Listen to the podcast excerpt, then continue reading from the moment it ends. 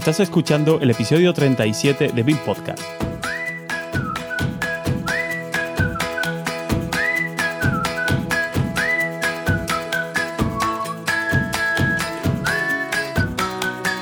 Hoy hablaremos sobre consultoras BIM o al menos de una de ellas.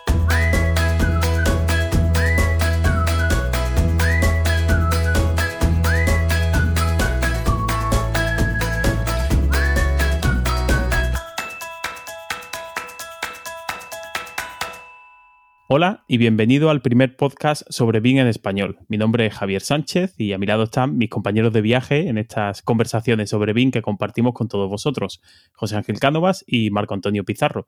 Hola José. Buenos días, tardes, noches, dependiendo de la hora a la que escuches este podcast. Y hola Marco.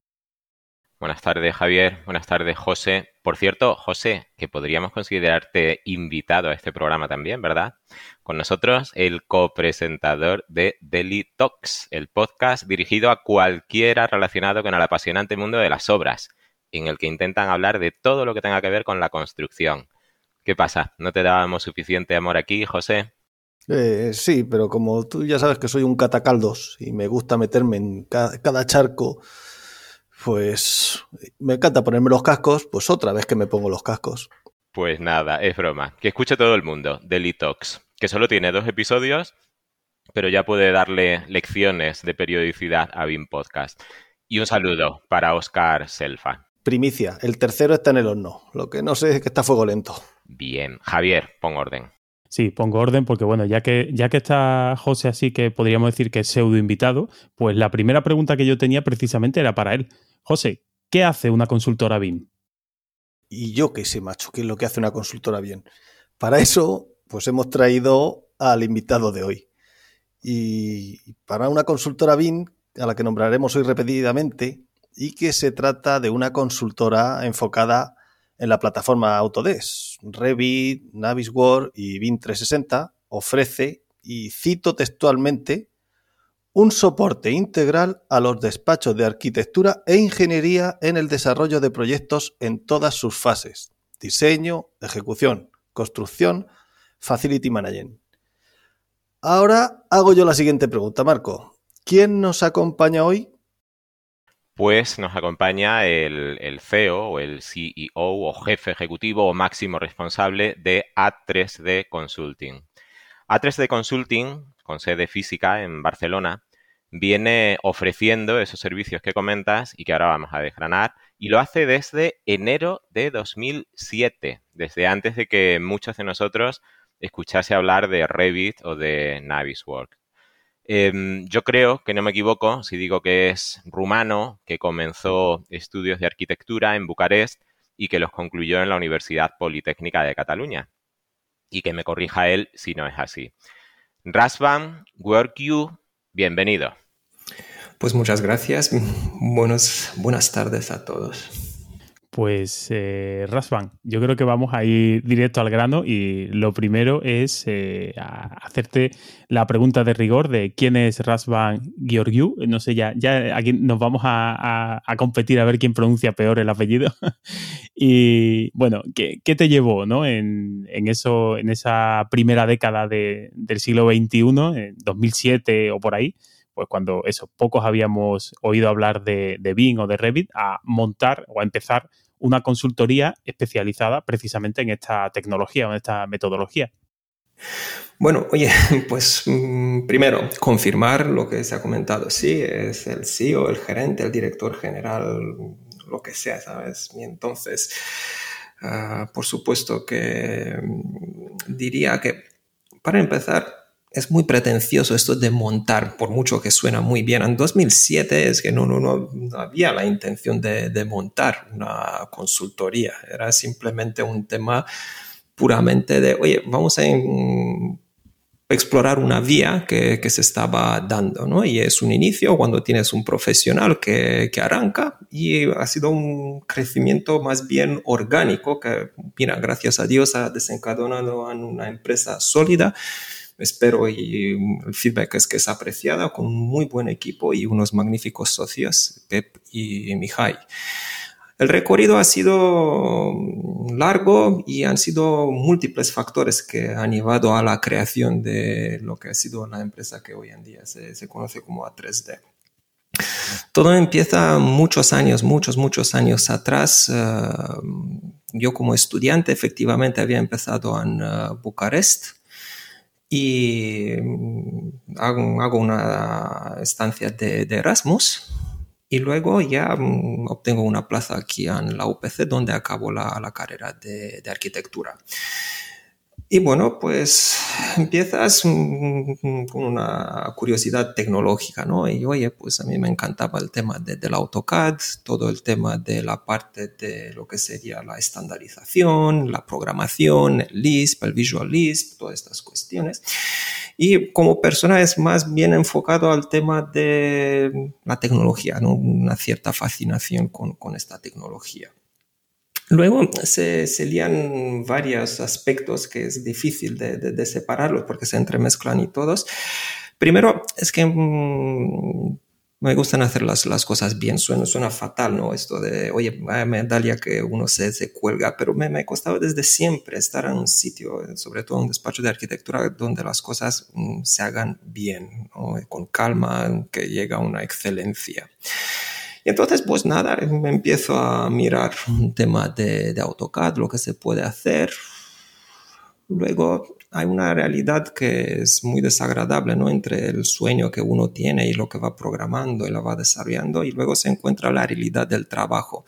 Entregas rápidas, eh, una falta de, de, estándares, la gente pues con un nivel eh, que a veces ¿no? lo típico de AutoCAD es una BIP, mm, le cuesta imprimir.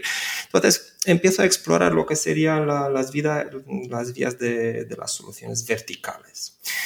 Y entonces, bueno, pues mm, miro en un Construmat que, que, se ofrecía, ¿no? Por ese entonces había un AutoCAD Architecture, había un Archicad, había un Allplan y entonces hago como un estudio comparativo. Bueno, pues a de este estudio comparativo, a ver, no tengo que hacer una inversión que sea más efectiva porque por muy bueno que uno puede ser en un tema y en un desarrollo, tiene que adecuarse a las necesidades del mercado. Y nada, pues mm, voy haciendo, mm, como anécdota, ¿no? Voy viajando a un uh, Construmat y, claro, a ese momento a poner las cosas en perspectiva. Oye, un estudiante extranjero va a los stands y preguntan todo tipo de, de, cuestiones, no hacen mucho caso, no pasa nada. Luego, al cabo de una semana, me presento a las empresas estas de, oye, soy el CAD manager de una importante empresa y me gustaría implantar su solución, por lo tanto, se deshacen en ayudar y explicar las bondades de cada solución. Pero al final, eh, básicamente, mm, hay un tema de político, diría yo. Simplemente había coqueteado un poco con el Revit, con unas versiones muy, muy, muy primitivas, la, la versión 5. Y entonces, oye, mm, vamos a probarlo. Entonces, en base a este estudio comparativo, nada, nada oficial interno que, que me hago, pues me decanto directamente por, oye, Autodesk es una empresa que es, que es muy fuerte y casi tiene un monopolio en el mercado. esta es la apuesta que, que hago en ese momento. La cosa es bastante tronchante mm, porque, mm, claro, ¿dónde lo aplicas? Pues lo aplicas en la facultad de arquitectura y empiezas a dibujar con este software. Bueno, lo típico, ¿no? Imaginaos un Revit eh, muy verde todavía y una persona que lo está aprendiendo. Se me con comentarios del palo, oye tío, no sé cómo has llegado al cuarto o quinto curso, pero es que no tienes ni idea de dibujar, no sé cómo has llegado aquí. Vas sorteando y vas haciendo y entonces, pues mm, hay un hito, una fecha muy importante, que es el junio del 2006, cuando se hace la presentación oficial de lo que sería el Revit en España. Y es en ese momento cuando hablo con eh, los chicos de, de Autodesk, me presento, ellos pues necesitan también a alguien, un friki que, que, sepa de qué se trata para poder ya apoyar esta solución su comercialización y así empiezan ya los primeros encargos. Pues cuando tú hacías, Rasvan, la apuesta por ese, vamos a decir, software emergente, em, los que estamos aquí, José, Javier y yo, eh, bueno, nos conocíamos de, de Port Alplan, el portal de usuarios de Alplan, que en ese momento solucionaba la mayoría de nuestras dudas como usuario de esa otra aplicación, en ese momento, bueno, pues más solvente o consolidada. Cuando yo hice mi apuesta por Alplan, no cabía suponer que Revit se comería al mercado. De hecho, cuando yo hice mi proyecto fin de carrera con Alplan, creo que mm, Autodesk aún no lo había comprado. Pero bueno, esos indicios llegaron, se consolidaron y hubo que aprender Revit. El portal de, de A3D hizo las veces de lugar de encuentro de los que hace 8 o 9 años comenzamos a aprender Revit. Eh, Portal Plan y el de A3D se convirtieron en mis portales de cabecera. Tú, em, bueno, fuiste un pionero y A3D nos ayudó desinteresadamente a los que llegamos después. Así que la primera pregunta es obligada cuando eh, comenzó profesionalmente Rasban a manejar eh, Revit y, eh, bueno, por qué A3D como empresa desde el, primer, desde el primer momento se enfocó en esa plataforma, en Autodesk. Bien, pues el uso profesional empieza claramente al finales de 2006, inicios de 2007 con una consultoría de, que es la, implantación de, la parte de, de arquitectura para el estadio de San Mamés en Bilbao para IDOM. Y entonces, esto es el primer punto mm, cuando se arranca la parte profesional, cuando simplemente soy un simple consultor y la, típica cosa, ¿no? Tú eres un autónomo y bueno, pues mm, tienes lo que es el NIF, pero tú puedes tener el nombre comercial que tú estimes. Entonces, la parte de por qué me enfoqué sobre el tema de, de Revit. Oye, primero es que es, un tema de, de, capacidades, ¿no? Yo siempre pienso que la, las capacidades de una persona los podemos equiparar a un rectángulo, ¿no? Puede haber una persona que, que sepa de mucho, pero con poca profundidad, ¿no? que mucho abarca, poco aprieta.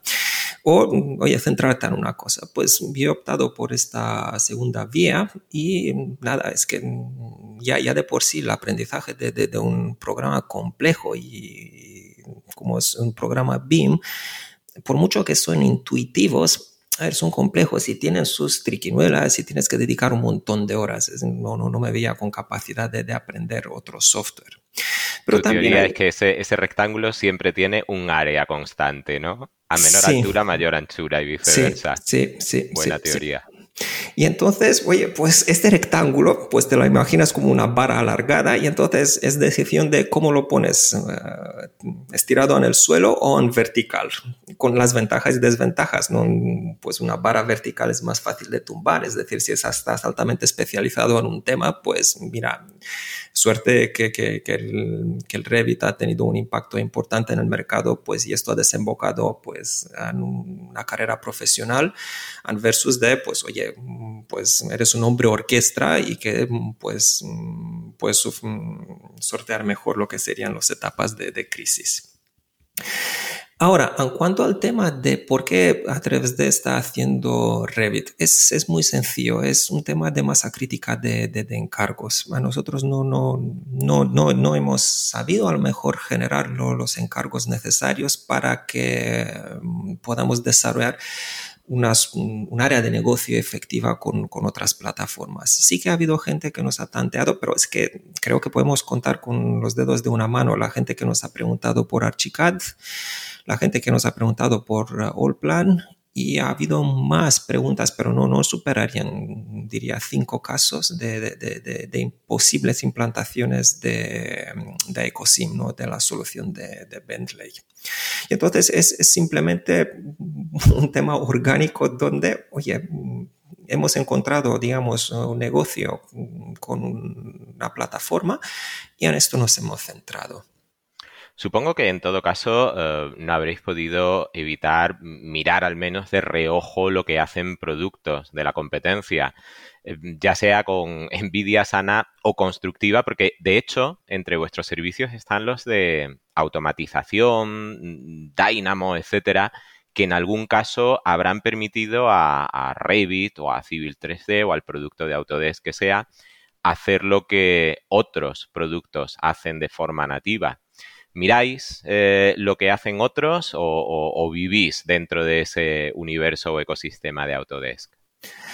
Miramos para afuera, eh, pero es con una curiosidad ingenua, ¿no? Es decir, yo recuerdo desde siempre una, buen feeling que me, generó Archicad en su momento, ¿no? De, oye, el aspecto tan pulido, ¿no? Tan, tan fino, ¿no? casi que diría pijo de, de, diseño, ¿no? Entonces, versus, era como, sobre todo con la interfaz inicial de Revit, era como comparar un iPhone con los teléfonos iniciales. Cierto. madre de Dios. Totalmente. Y, y cosas que oye, en Revit tienes que tener un nuevo tipo de ventana, bueno, tienes que irte a propiedades, generar un tipo, ¿qué es eso del tipo? ¿Qué diferencia entre tipo e instancia? No sé qué. Oye, pues en otros programas estiras y se genera un nuevo tipo, por favor, es lo que necesitamos. Es decir, geométricamente mm, haces una modificación y esto retroalimenta lo que sería pues los parámetros y los valores oportunos. Ah, pero, digamos, mm, desde este punto de vista, ah, más allá de mirar hacia afuera, es simplemente un tema donde, oye, jugamos con las cartas que tenemos. Mm, mira, ah, si las soluciones por la cual hemos optado y sobre cual hemos construido unas áreas de negocio, pues tienen sus puntos fuertes y sus puntos más débiles, es con lo que, estamos jugando y ya está. No hemos llegado a ese punto que, a veces se habla, ¿no? De, oye, pues mira, mm, pues lo mejor sería un híbrido donde pues desarrollaras lo que sería la fachada con Archicad eh, y la parte, mm, por, por, ejemplo, de la estructura metálica con Allplan y en la parte de MEP, pues a lo mejor lo desarrollas con Revit participamos en algún proyecto, pero no, estamos muy metidos dentro de este ecosistema, sobre todo por el tipo de, cliente que tenemos. Sí, también es cierto que bueno, que, las cartas de esa baraja que ofrece Revit, bueno, pues siempre son más manipulables que otras cartas que ofrecen otras compañías. Mm, poca cosa a añadir por, eh, por, por, mi parte. Mm, hay ¿no? Es, es como la pregunta mm, que, que, para mí era absolutamente odiosa, ¿no? Es decir, ¿qué programa BIM es el mejor? Dios, no, es decir, es que, no, a ver, ¿qué, ¿cuáles son tus necesidades? Eh, ¿En qué sector estás? Eh, hemos, hemos, estado en momentos cuando a, determinados clientes les digo, oye, tú sigues en Archicad, porque te va mejor. Eh, no te metas en este berenjenal. Eh, por supuesto que sigues trabajando en tecla. Em, por mucho que nosotros tenemos una especialización que trataremos en su momento, pues oye, a veces sigues con plan 3D. O si es un cliente de high level mm, que, que está en el ámbito de un smart plan o un PDMS, pues oye, sigue con estas soluciones porque es mucho más efectivo para lo que estás desarrollando precisamente, eh, bueno, Revit nació, cuando hemos, has hablado un poco de especialización, de servicios y tal, bueno, pues Revit eh, arrancó como, un programa de modelado arquitectónico, ¿no? Y en 2005, 2006, pues empezaron a, incorporar especialidades de estructura, de instalaciones, ¿no? Y bueno, pues eh, de hecho, e-, esos productos, estructuras e instalaciones, eran eh, productos, digamos, independientes, ¿no? Dentro de la suite, que se podían adquirir independientes, pues hasta 2013 aproximadamente. Eh, ¿Cómo habéis vivido dentro de, A3D esta evolución? ¿Consideráis que Revit sigue siendo un modelador arquitectónico con determinadas funciones de modelado estructural y MEP? ¿O creéis que ya eh, que se ha convertido ya en la herramienta completa o solución total que todo el mundo eh, debería bueno, o, desea utilizar? Bueno, es complicado, muy complicado saber lo que todo el mundo desea, sobre todo en una época tan Bueno, la, gran mayoría, si te parece mejor. Pues, oye, yo daría un, punto de vista que es eh, mucho más humilde, ¿no? Que es nuestro punto de vista. Es para contestar a la pregunta. Entendemos que es un modelador BIM completo. Y más allá de si está como una suite, ¿no? que sobre todo la época inicial que, que, comentas, era atroz, porque para tener un modelo multidisciplinario tenías que adquirir tres licencias separadas. Eh, era prohibitivo, es decir, esto se lo permitían unas poquísimas ingenierías de, de, de alto nivel. A nuestro entendimiento sí que es un modelador eh, completo mm, desde el primer, más allá del tema de, los costes, desde el primer momento que, ha salido y obviamente obviando las cosas mm, también que no sé si recordáis, hubo un momento que, era demencial, ¿no? ¿no? No había bandeja eléctrica en el Revit de, de, instalaciones. Y entonces, claro, nosotros modelábamos la, bandeja eléctrica con, uh, hacíamos con conductos, especificamos un uh, tipo específico de conductos, hacíamos uh, uniones de, conductos que um, tuvieran formato de, uniones de bandeja y así tirábamos.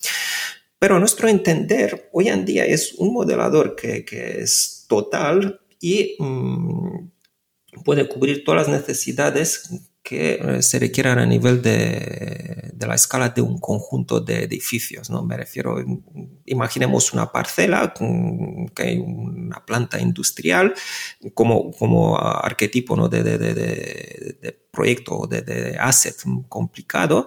Entonces, nosotros entendemos que lo que podemos modelar es mm, lo que sería el espacio público, ¿no? La, la, parcela, todo el tema de la carretera que redondea mm, esta parcela, los edificios, mm, sus tres eh, disciplinas. Por lo tanto, sí que es un modelador total, pero asumiendo de que, ojo, zapatero a tus zapatos. El cálculo estructural lo sigo haciendo en otra parte. Determinados cálculos de, instalaciones lo sigo haciendo con otros programas y así eh, seguimos.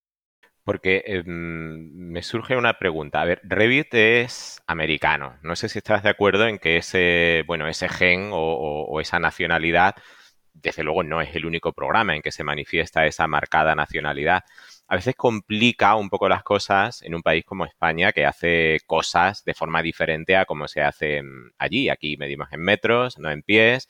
Las eficiencias térmicas se calculan de forma distinta, puentes térmicos, etcétera. Se suele construir de forma distinta. ¿Lo ves como una limitación o al contrario, como una oportunidad de negocio que permite generar soluciones adaptadas para nuestro mercado? Wow, muy buena pregunta. Pues mira, eh, el gen este que comentas se nota y lo notamos mucho, sobre todo en los proyectos industriales desde el entorno farmacéutico cuando topamos con los consultores americanos. Y entonces, es una bendición y al mismo tiempo es un reto cuando delante te enfrentas con un consultor americano. Es decir, la metodología de, project management que tienen es que no, no, tiene nada que ver con lo que estamos acostumbrados en, Europa. Es, muy clara, es eh, muy decidida. Los flujos de trabajo son mucho más sencillos y mucho más exigentes. Y entonces, este gen y este pedigrí, que además proviene del entorno industrial, mm, genera oportunidades, pero también genera muchas tensiones eh, a nivel de lo que sería la forma de modelar, la forma de sacar mediciones. Es que no, no, tiene nada que ver la, forma de, de, sacar mediciones que tienen en Estados Unidos con las que sacamos aquí en España. Y entonces, claro, siempre intentamos parchear el tema de, de, de, la multipartida o las partidas eh, desgranadas. Esto es muy complicado con, con, con, este software que no está diseñado, sobre todo en un entorno donde esta gente está acostumbrada a hacer mediciones sobre especificaciones nosotros aquí, pues haces una medición de una, del número de ventanas con sus cristales, con su marco, con sus alféizares y con toda la pesca. Ahí simplemente hay, oye, tengo X ventanas de este tipo y ves la especificación de no sé cuántas y ahí lo, lo tienes. Otro, otro conflicto que, que, genera es el tema de la forma de construcción, ¿no? Es decir, aquí la construcción es mucho más artesanal. Mm, ahí aquí estamos construyendo, eh, ahí están montando. Obviamente, mm, no todo es eh, un sueño húmedo y todo automatizado ahí. Dejémonos de, de, tonterías. Pero la, la, la forma esta también genera tensiones nada que no se pueda uh, sobrepasar. Y por último, otra tensión que nosotros hemos visto al haber estado expuesto en trabajos con consultores americanos son los honorarios. Los honorarios que, están barajando, pues, uh, proyectos que estaríamos hablando de Estados Unidos, uh, Inglaterra, norte de Europa o Middle East, no tienen nada que ver con los honorarios que estamos acostumbrados aquí. Y no han sido pocas las reuniones eh, tensas ¿no? con consultores que, que, te sueltan ¿no? a los equipos de proyectos, oye, es que mira en mi país, mira qué bien que lo hacemos y alguno que otro que se rebota y le dice, oye, señor, págame lo que le pagas a tu equipo de diseño y, si quiere, hablamos de las diferencias entre honorarios entre donde estás tú, Barcelona, y donde estoy yo, Badajoz, aunque las dos empiecen por Bar. está claramente que, hay aquí unas tensiones y yo creo que poco a poco ya hemos absorbido también estas, mm, más o menos el coste de la licencia. Mira, otra anécdota que os puedo comentar. Hay, eh, a los inicios, eh, no sé si eran 2007 o 2008, me voy a París eh, para hacer un un curso de, implantación de Autodesk, traen otra vez un consultor americano con una metodología tremendamente fuerte, una metodología ya de, de, consulting eh, agnóstica, pero adaptada a lo que sería un proceso de, implantación BIM. Y oye, mm, no, no, no tiene nada que ver la forma en la cual eh, nos explican eh, las cosas hay unas diferencias brutales a nivel de honorarios, de cultura y de todo. Hoy hablaremos de los servicios ofrecidos por A3D. La, gran oferta que incluye obliga a incorporar soluciones informáticas que van más allá de Revit, Navisworks y suponemos soluciones de Autodesk. Al fin y al cabo, las herramientas siempre tienen que estar al servicio de las necesidades. ¿Cuáles han sido las necesidades provocadas por las demandas de servicio y qué herramientas y procesos ha debido implementar A3D a lo largo de estos 14 años de historia? Pues mira, como nos hemos mantenido en el patio este de, las soluciones de, Autodesk, ah, básicamente siempre hemos trabajado con, con Revit. Esto también ha sido muy enlazado con nuestro crecimiento de, como empresa, ¿no? Porque inicialmente somos un grupo de, frikis que, se conocen y que se adaptan a lo que sería la parte esta de, de las necesidades, ¿no? De, que se pueden dar de, de Revit. Al mismo tiempo, esto, una empresa es un organismo que es mucho más diferenciado, no es músculo puro. Y entonces, poco a poco, el final, eh, vamos llegando que no nos enfocamos a lo que sería una herramienta, sino nos enfocamos a lo que sería la necesidad que tiene un determinado cliente.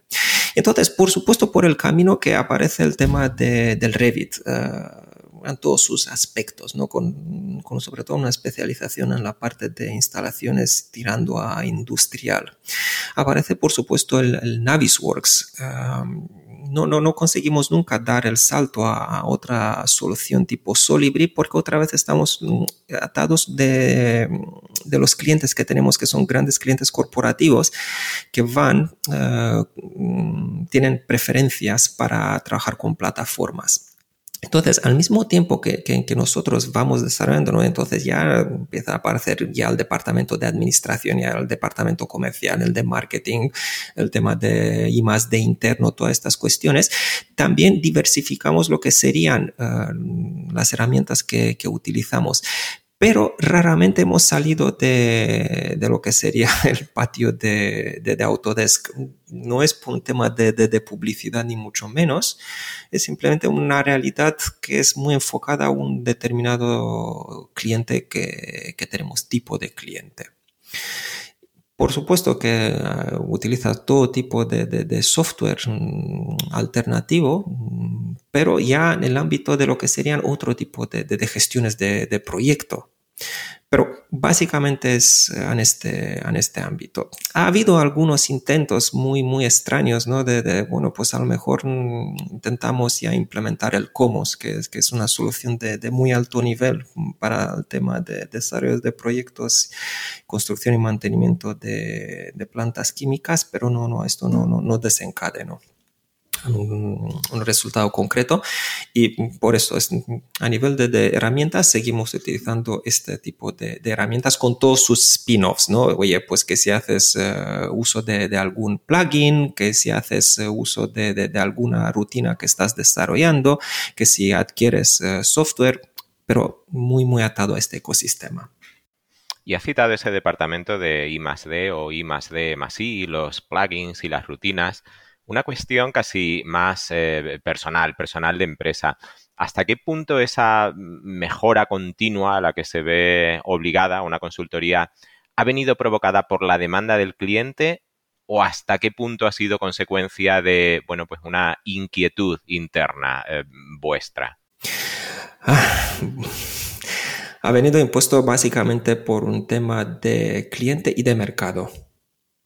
Es decir, eh, hemos tenido investigaciones internas mm, que, han sido con, una gran inversión y que no, han llevado a ningún sitio. Pero es que tienes que equivocarte para encontrar el camino bueno, a no ser que tengas un consultor que, que es súper bueno y que tenga una alta comprensión y tenga la visión global y te diga, oye, tira por aquí.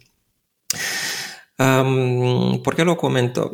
Este, esto es, estos mm, intentos, ¿no? Incluso, por ejemplo, a finales del 2017 nos vamos a una feria farmacéutica, en, CPHI, que es una macroferia mundial. Ah, en Frankfurt con no sé cuántos eh, pabellones de, de, de, exposición y lo pruebas, ¿no? Pruebas el desarrollo de una tipología, pruebas una solución, pruebas una metodología. Pero al fin y al cabo, esto tiene que llegar mm, a un equilibrio donde, por un lado, no te puedes quedar en una actitud pasiva, oye, a ver lo que me pide el cliente.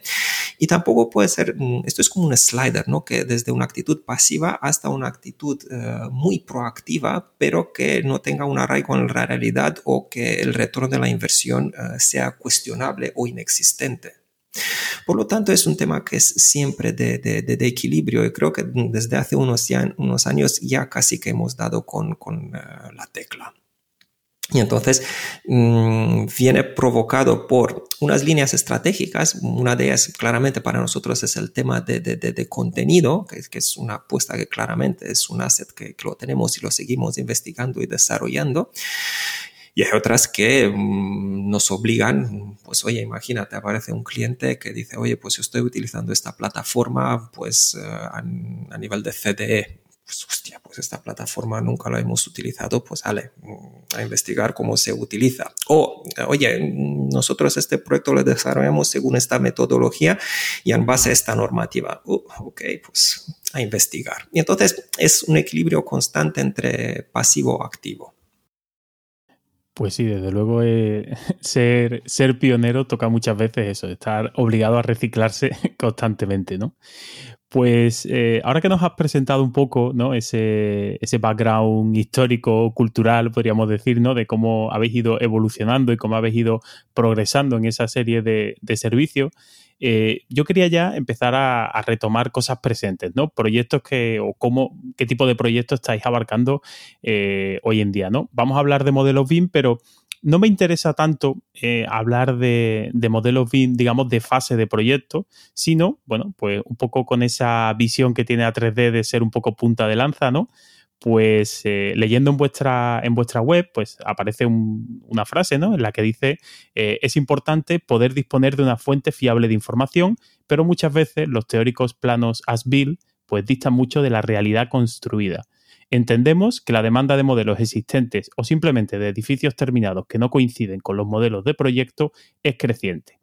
Bueno, pues ahora te, quería preguntar yo, ¿cuáles son eh, esas dificultades que, que os estáis encontrando cuando tenéis que enfrentaros a la tarea de modelar edificios que ya existen y de poner ese modelo pues al servicio de esas herramientas que has comentado un poco más eh, internas a las que esas consultoras, bueno, o empresas realmente eh, están atadas para, gestionar los activos. ¿Cuáles son un poco eh, los parámetros en los que os movéis? Pues a nivel de qué nivel de detalle, qué fiabilidad, qué incorporar, qué no incorporar. ¿Cómo es un poco ese, ese proceso? Oye, os gusta meter el dedo en la llaga. ¿eh? Hombre, hay que, aprender, ya que tenemos la oportunidad de tenerte aquí, pues desde luego no te íbamos a preguntar de, hacer un modelito sencillo, sino cosas realmente interesantes, ¿no? Pues, oye, fantástico. Oye, eh, principalmente la, la mayor dificultad que tenemos en este ámbito para nosotros es la comprensión por parte del cliente de por qué lo pide hasta ahora no hemos tenido problemas a nivel tecnológico de que, oye, pues mira, hay que hacerlo esto, un levantamiento con un láser y que, bueno, pues después lo modelas y que después tienes que hacer la ingeniería al revés, que a lo mejor tienes que desembocar en un PNID o preparar el terreno para una reforma ultra rápida. No, esto no son nunca los problemas.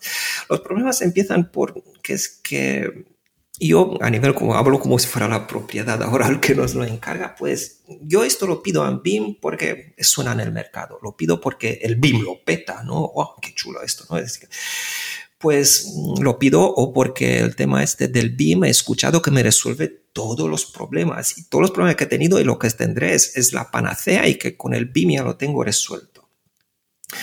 Y luego, mm, otras cosas que, que, que, que, nos quedamos con cara de pasta de boniato es las expectativas que, no son nada realistas y no están concretas y atadas a una realidad y que van alimentadas por, por, por, no sé, estas fantasmadas que circulan por internet. Del palo. Oye, y si aprieto este interruptor mm, conectado a mi magnífico Gemao y luego transmite la señal con el BMS, se me iluminará el modelo BIM, la habitación a la cual he pulsado el interruptor y avisará al usuario final que tiene que apagar la luz. Uh, entonces, claro, empieza, empieza el trabajo de romper las expectativas y asentarlos en un ámbito terrenal. E-, empieza el trabajo de quitar al, a lo que ha contado el de marketing y ahora llega realmente el de operaciones y tiene que intentarlo realmente, ¿no? Y bajar los pies a tierra. Y además encargarlo en presupuesto. Exactamente. Oye, de, todas formas, yo me quedo con el eslogan: el BIM lo peta. Buen es, es, un dolor, pero bueno. Bueno, para, para, seguir, después, ok, empiezas a romper las expectativas, estas mm, que muchas veces desembocan, mira, lo siento, pero es que nosotros somos una empresa así de trinchera y no, no, nosotros no, no, sabemos hacer estas cosas. ¿no? Es que hay muchas veces es mucho más efectivo recular cuando te encuentras con un cliente atrincherado que, que alguien le ha comido la, la cabeza. Y dices, oye, no, no pasa nada, nosotros estamos para para ganarnos la vida, para mm, convertirnos en una empresa que está dentro del ámbito del sector del valor añadido, no pelear por los precios, poder evolucionar, tener una vida que, que dices, oye, que puede dormir tranquilamente, que estemos orgullosos de lo que estamos haciendo. Por lo tanto, a veces dices, oye, mira, tú sigues ahí con, con tus expectativas, habrá otro que se llevará el pastel, pero después yo no estaré ahí para eh, ver la explosión y luego ya, si acaso, ya no se llamarás cuando te has quemado y se tiene que arreglar las cosas.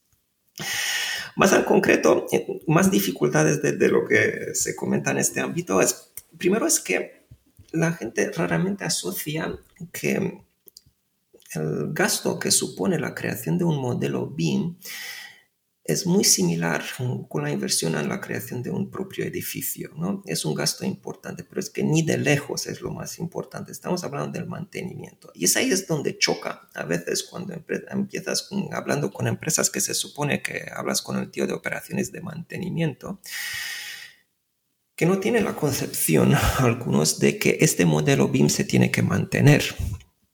Entonces aquí aparecen las cuestiones que es, otra vez es un slider entre el mantenimiento de, un asset digital, llamémoslo con digital twin, gemelo digital o cualquier cosa de este estilo. Vaya, tu modelo BIM que lo quieres mantener, ¿cómo lo quieres mantener? ¿Quieres montarte un equipo BIM que tienes que formarlos con sus ordenadores, con sus estaciones y actualizar todos los modelos?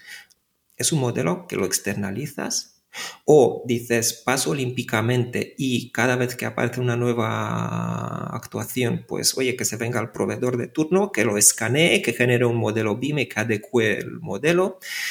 esto se tiene que, decidir, pero es que realmente la, el mantenimiento de un modelo BIM es que no lo haces una vez y sirve para darte mágica y se autoactualiza. Es muy importante que esto se entienda y también para evitar disgustos más adelante. Oye, que he hecho una inversión muy bestia para tener este modelo, ¿no? ¿En cuántas mm, empresas no hemos estado donde nos dicen, oye, es que tenemos un modelo BIM y os servirá como base para la actuación?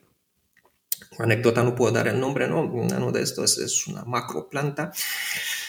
Y le digo, pues que este modelo lo hemos hecho nosotros hace cinco años, ¿qué habéis actualizado? Bueno, ya, ya está muy bien, ¿sabes? Pero tú ya sabes que es, durante estos cinco años se han hecho un montón de, de, actualizaciones.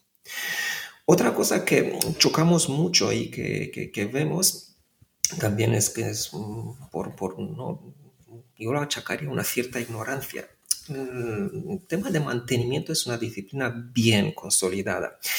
Y ahora porque ha aparecido desde hace unos años el BIM en el mercado, parece ser que, oye, mm, ya se puede apartar esta profesión, hizo todo su know-how, ¿no? Y ahora vamos a hacer el BIM Management sobre los modelos BIM. No, no, desde nuestro punto de vista, el modelo BIM es una humilde herramienta que está para complementar la, la, solución que se utiliza en el mantenimiento, alimentarlo con los datos y en una primera etapa, pues implementar primero esta capacidad de eh, alimentar ¿no? la, la, bestia o el animal, como se llama, con los datos fidedignos que, que te llevan desde un modelo BIM que además si haces bien las cosas puedes capturar la información a medida que estás haciendo las actuaciones en uh, tu patrimonio inmobiliario.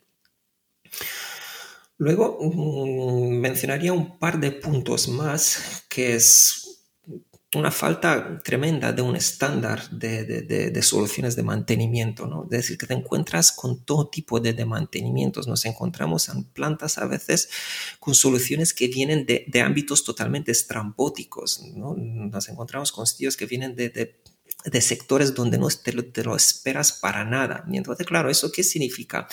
Bueno, pues se tienen que hacer unas conexiones muy, muy específicas y es, complicado porque es difícil porque no, no, no estamos en un terreno que, permita eh, un asentamiento bastante estandarizado.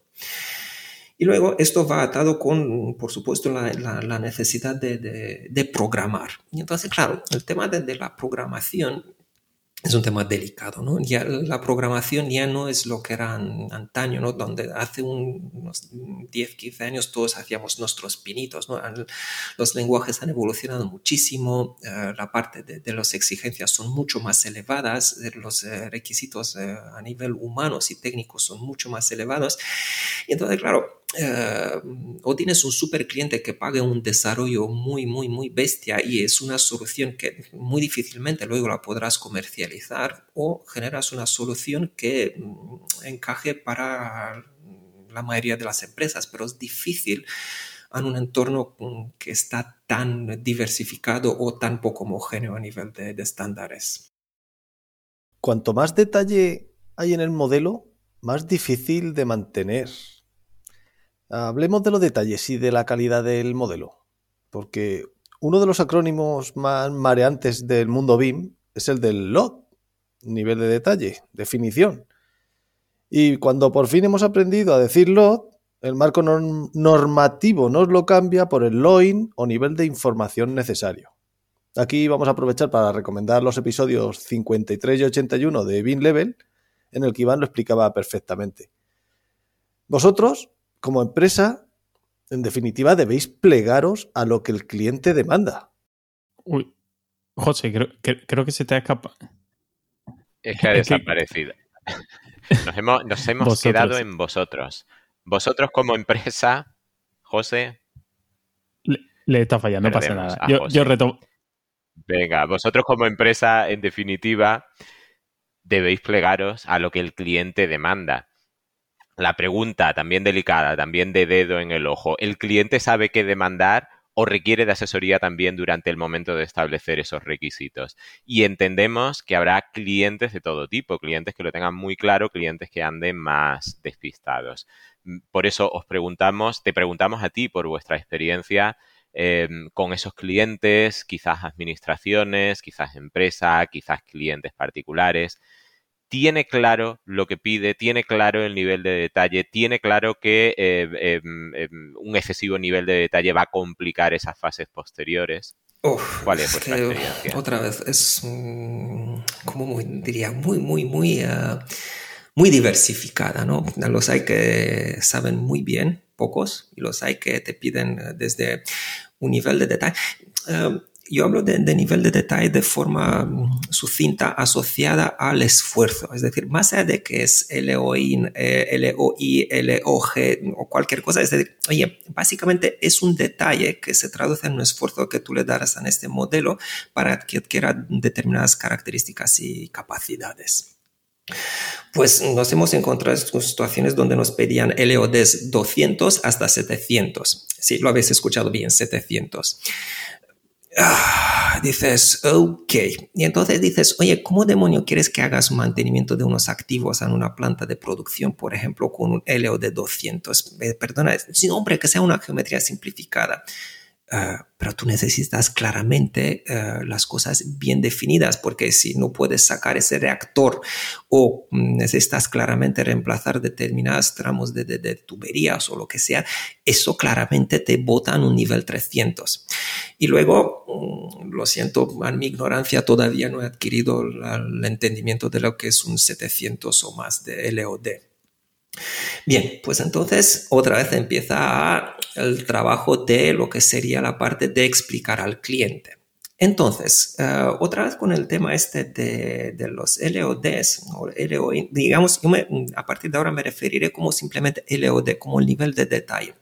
Hay múltiples eh, formas de aproximarte pero desde nuestro punto de vista son ambiguas y um, transversales, ¿no? A veces cuando se comenta, ¿no? El típico LEO de 350, ¿no? Pues esto de aquí es un cáncer porque 350 hay uh, temas donde pues um, en estructura con un 200 ya podrías hacer supuestamente porque claro, cuando ya dibujas 200 ya supone que las dimensiones deberían ser buenas, ok, en 300 me obligaría a que tengan la ubicación, las dimensiones y la orientación precisa. Bueno, pues 350 ya supone la aparición de lo que serían las placas de anclaje, supondría lo que es la aparición de lo que es la parte de soportación a las conducciones, tuberías y conductos. Por lo tanto, es, demasiado amplio esto. Eh, luego no aplica mm, siempre a todos los tipos de proyecto, a las situaciones, a la fase de proyecto. En conclusiones, nosotros huimos de la definición, es decir, nosotros sí que mm, las propuestas formales, nosotros mm, simplemente explicamos, oye, mira, esto te lo desarrollamos en un LOD 300 o 350 según este criterio, lo que sea, pero siempre va acompañado de una matriz de lo que hacemos y no hacemos por cada ámbito de actuación. Es decir, para entendernos, entramos en la parte de arquitectura o obra civil. Pues mira, esto se hace, esto no se hace. A nivel de estructura, pues mira, te voy a modelar pilares, jácenas, forjados con estas características. No te voy a modelar el armado, no te voy a modelar las pletinas. Y entonces, sí, no, sí, no, sí, no, sí, no, sí, no, sí, no, no, porque es la única forma.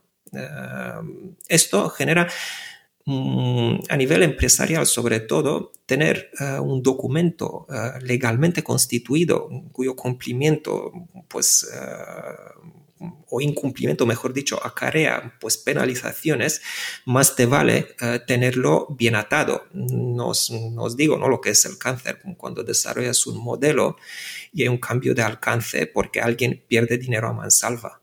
Entonces, desde este punto de vista, nosotros cuando ya trabajamos con los clientes, estipulamos un LOD y esta matriz de alcances.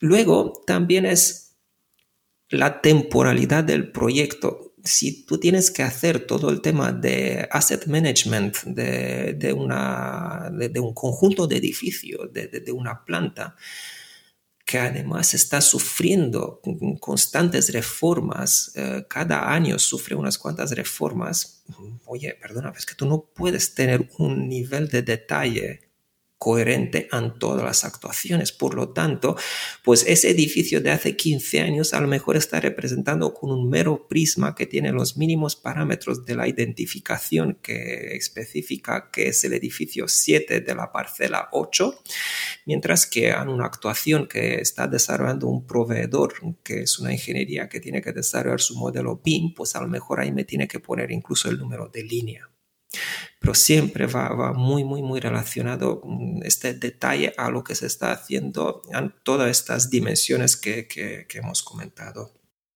Una de las que parece es una especialidad de la casa, de vuestra casa, y para la que el nivel de detalle es especialmente delicado, es el piping. Es decir, el apasionante mundo de las tuberías en instalaciones industriales. La página de A3D hace especial mención a la industria farmacéutica en la que confluyen múltiples disciplinas. ¿Cómo abordáis este tipo de proyectos? Porque ahí debe haber... ¿Cuántos modeladores especialistas confluyen en el proyecto? ¿Y, qué herramientas se usan? Vale, pues ok, ah, esto, es, esto daría para una charla interminable, a ver cómo, cómo lo sintetizo esto. Mm, primero es que hay que entender mm, en el mundo este de industrial eh, el alcance del proyecto, ¿no? porque puede ser muy distinto si es una sala de pesadas que apenas tiene tuberías o si se trata de, desarrollo de una actuación que, bueno, pues puede ser un laboratorio o pasamos a una sala blanca de, con producción integrada y entonces, claro, ahí no solamente que tienes lo que serían las Black Utilities, pero también tienes todo el proceso. Entonces, dependiendo del tipo de, proyecto, normalmente mm, el tema del cascarón es, cascarón es la obra civil o la arquitectura más estructura, dependiendo de cómo cada uno lo, llama.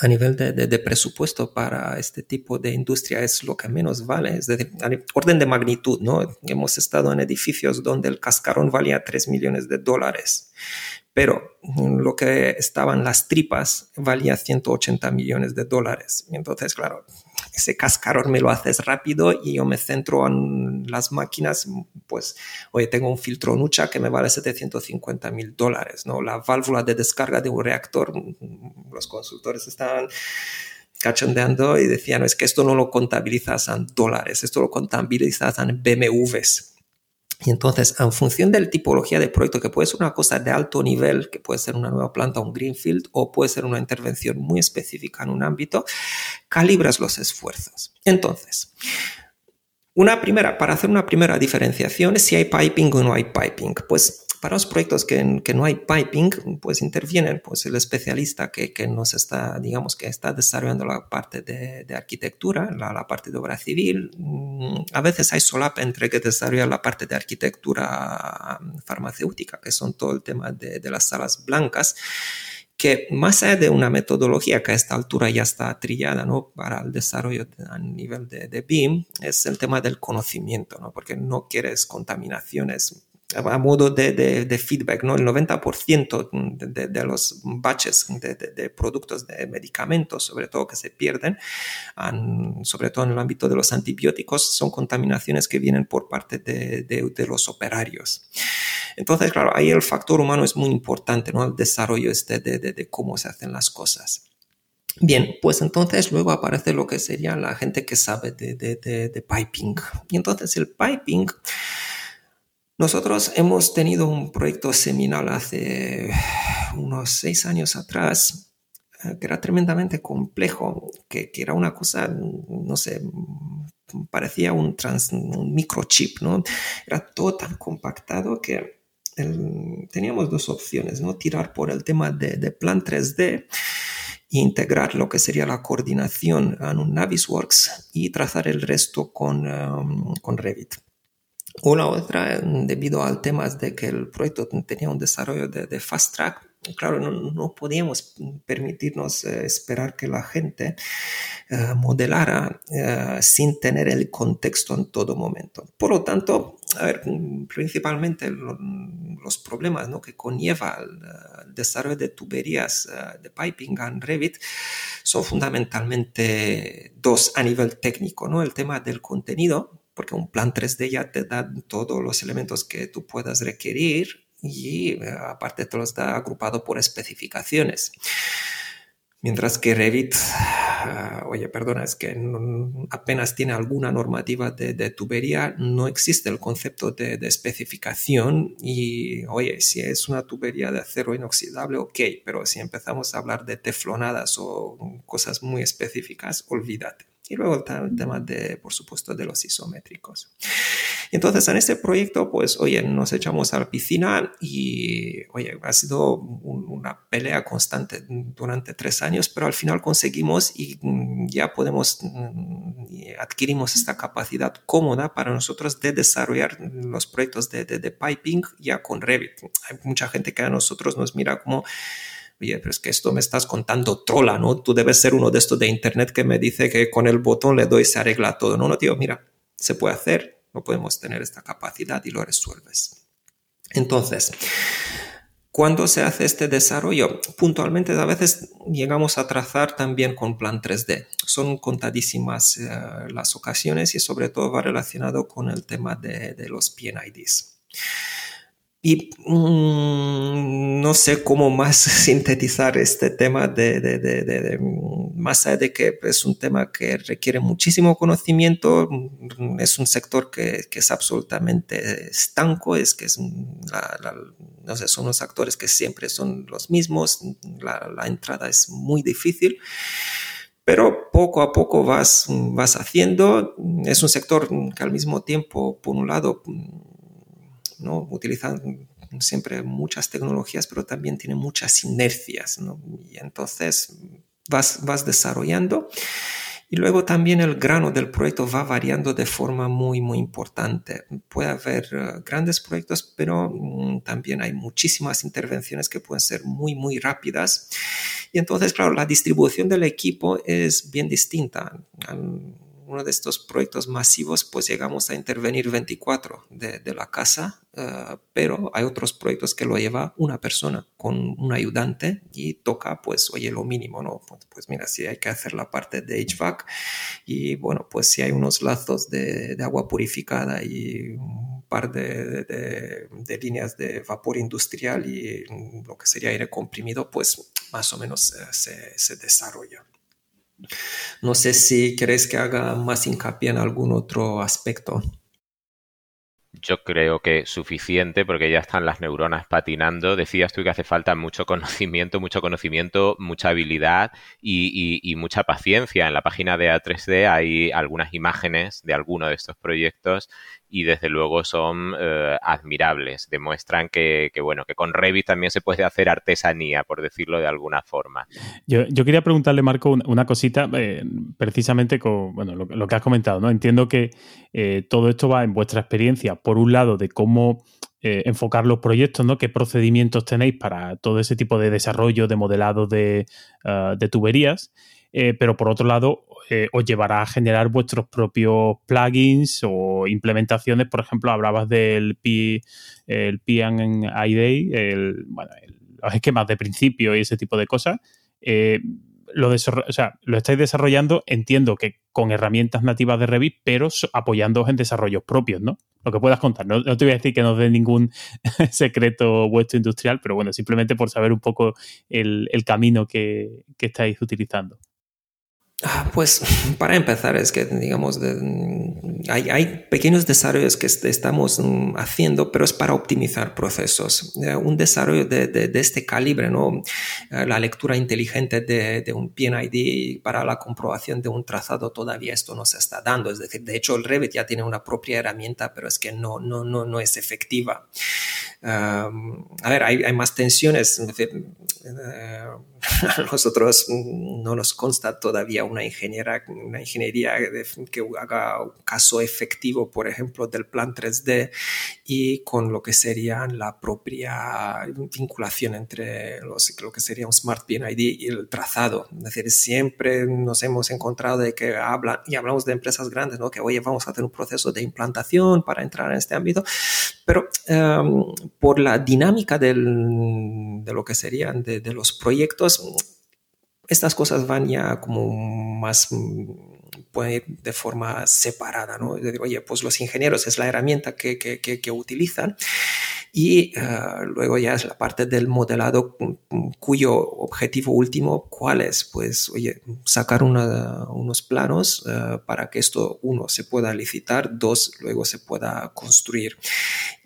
Esta, esta visión que a veces no tenemos de, oye, pues, eh, lo que comentaba es lo de coña al inicio, de, de, darle al botón y que me salga todo, ¿no? Eh, esto está, está mm, es muy tentadora, pero al mismo tiempo hay que estar muy, muy, muy realista porque te puedes meter en unos fregados donde inviertes una cantidad brutal y no, no, no, no, no da los resultados. El retorno de la inversión no es bueno.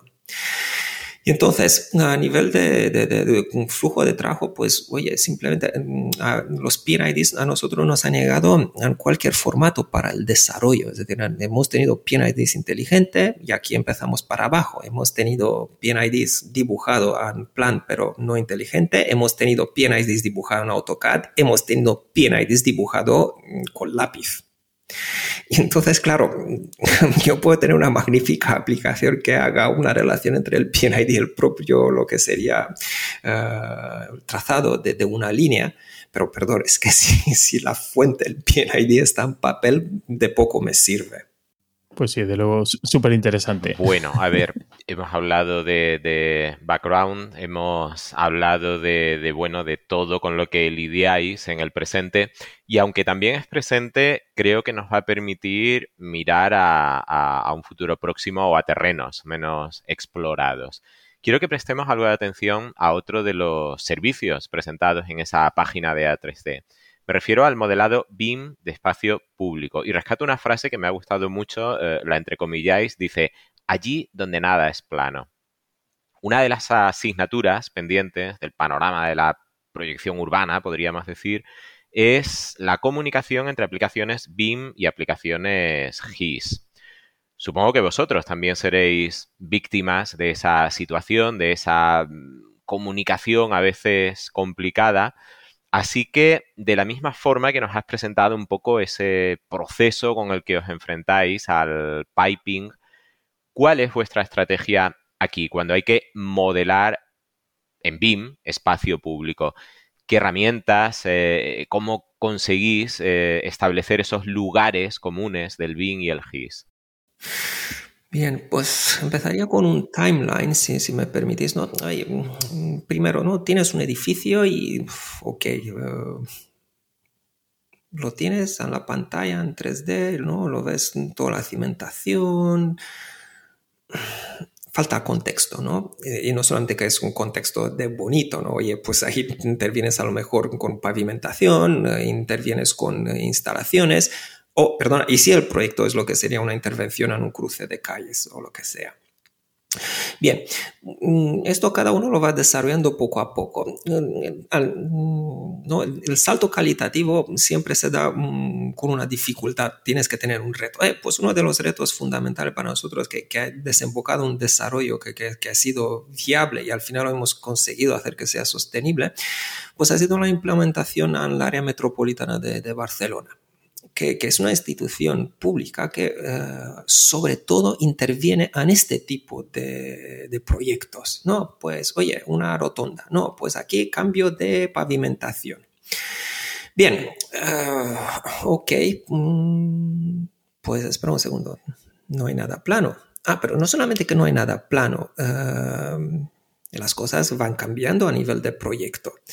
Oye, ¿qué hacéis? ¿no? Es que casi que se nos llama, güey, ¿qué, ¿qué, hacéis subnormales proponiendo eh, lo que sería una solución de Revit para esta cosa? ¿no? Es que esto no va a funcionar. Oye, hagamos un prototipo. Bueno, veámoslo obviamente, no, no, incluso en el episodio anterior del, del podcast, ¿no? se, se, comentaba muchísimo de, de, estas resistencias que, que, te, que, te, encuentras y que al final las tienes que, que, vencer. Oye, si se deja vencido, porque si al final se deja vencido, pues oye, no hay problema, trabajo no falta y hay siempre otro cliente que, aprecie los servicios. Bueno, pues... Mm, todo este rollo de, oye, pues que esto se hace mucho mejor con el Civil 3D, pero entonces muéstrame una muestra tuya, ¿no? Donde se vea pues lo que sería el bordillo sobre un cruce de, de calles con inclinación, bueno, esto se puede hacer, me enseñas una muestra, oye, esto se puede hacer, me enseñas una muestra, bueno, al cabo de, un tiempo dices, bueno, no, no, oye, no pasa nada, ya prepararemos esta muestra. El tema es que esta muestra eh, que preparamos es fantástica, pero, oye, espera un segundo, esto es fantástico para esa cosa que es una utopía, no hay cambios. Entonces, claro, tuvimos que desarrollar, ir, indagar, ir, ir, más allá en una metodología que permitiera de que, oye, pues mira, no, ahora quiero ensanchar la cera, no, ahora quiero cambiar la pendiente. Bueno, va, pues te la montas entre que tiras de suelos de familias, que si son familias basadas en líneas, que si adaptativas, que no sé qué, no sé cuántos, ya consigues una solución. Por supuesto que tiene que aparecer después el tema de la otra vuelta de tuerca que son las instalaciones. Oye, pues mira, es que tengo unas farolas por ahí, ¿no? Pero estas farolas, eh, perdona, tienen sus corugados eléctricos. Ah, perdona, es que están por ahí también los datos. Hostia, pues no es uno, pues es... Ah, y las arquetas. Y bueno, pues yo cuando hago las modificaciones tengo la expectativa de que todo esto se mueva para arriba y para abajo. Bueno, al final eh, se consigue y se da, se da una, una solución seguimos pensando, seguimos pensando que en este ámbito, este, esta, esta parte de, donde lo relaciono con lo que sería el propio GIS, ¿no? las, las grandes extensiones, las grandes infraestructuras, y el ámbito que es más de edificación, que es del BIM tradicional, ¿no? lo, hablo de todas las soluciones, sigue faltando una solución que no sea tan de calzador, que comprenda este espacio público micro, ¿no? Es decir, que, haya ya unas, digamos de la misma manera, ¿no? Que, que, tú conectas dos conductos y te haga un, te hace un codo. E, esta es un poco la expectativa donde yo me gustaría tener herramientas y ya objetos inteligentes, ¿no? Que sean bordillos, ¿no? Pues, oye, esto aquí tengo un vado, ¿no? Pues aquí tengo los alcorques, todo esto, y que sean el equivalente de forma muy, muy rupestre, ¿no? La puerta que entra en el muro y hace automáticamente el hueco. Entonces, sí, se ha dado una solución, funciona, se pueden desarrollar los proyectos, pero es una solución difícil. Es que requiere un conocimiento muy específico, requiere familias muy específicas ah, y una dedicación que son muchas horas. Se me ocurre una buena pregunta que posiblemente necesite de, cierto tiempo para pensar la respuesta, lo sé, pero eh, ¿qué dirías, em, en base a esa experiencia, qué dirías que tiene que aprender el BIM del GIS y viceversa? Es complicado, pero yo estaba pensando, mira, voy a lanzar un esbozo de respuesta y, si te parece, la comentamos o pasamos a la siguiente. Yo creo que, bueno, que el GIS se mueve mejor en el terreno de la interoperabilidad, de, compartición de bases de datos. Y quizás el BIM, bueno, pues haya conseguido um, una mejor comunión entre geometría y datos en el uso de archivos nativos, permite mm, fáciles modificaciones en tiempo real, fácilmente visualizables en entornos realistas. No sé, mm, ¿comentarías algo? Sé que es complicado. ¿Qué, o, qué tiene que aprender el BIM del GIS? Aquí, ¿cómo diría yo?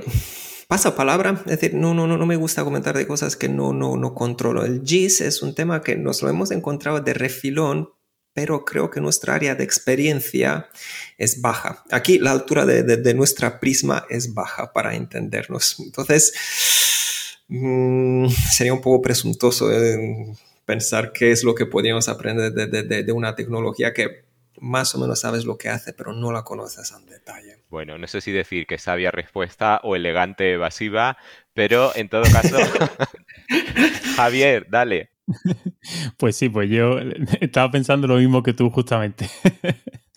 bueno, pues eh, está claro que, vale, eh, eh, en GIS, en GIS, como queráis pronunciarlo, te admito esa respuesta, pero lo que seguro que os habéis encontrado ha sido trabajar con estándares abiertos, ¿no? Con IFC, con BCF, con cualquier otra alternativa de protocolos. ¿Qué importancia o qué papel han jugado para vosotros este tipo de, estándares? ¿Los usáis por convencimiento, por imposición del cliente? ¿Por qué sí? ¿Por qué no? ¿Cuál es, tu opinión? Respuesta, sí, las usamos. Eh, usamos mucho más el IFC que el BCF. Eh, siempre que lo utilizamos viene por imposición del cliente. Ahí hay un, tema que cada vez que se está haciendo una traducción de, dos sistemas de datos, ahí aparecen pérdidas de, información. Eh, se ha mejorado mucho eh, lo que sería el tema de, de, los estándares abiertos, ¿no?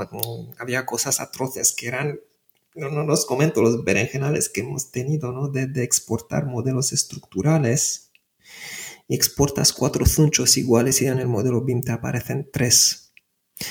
O situaciones, eh, digámosles, desagradables en la obra, cuando tienes eh, una cercha metálica con diagonales, pero la lectura del IFC, que llega el tío que está haciendo los conductos, no aparecen los diagonales y el tío dice, ah, pues contento, paso por aquí mis conductos de, yo qué sé, de 100 por 600 de altura.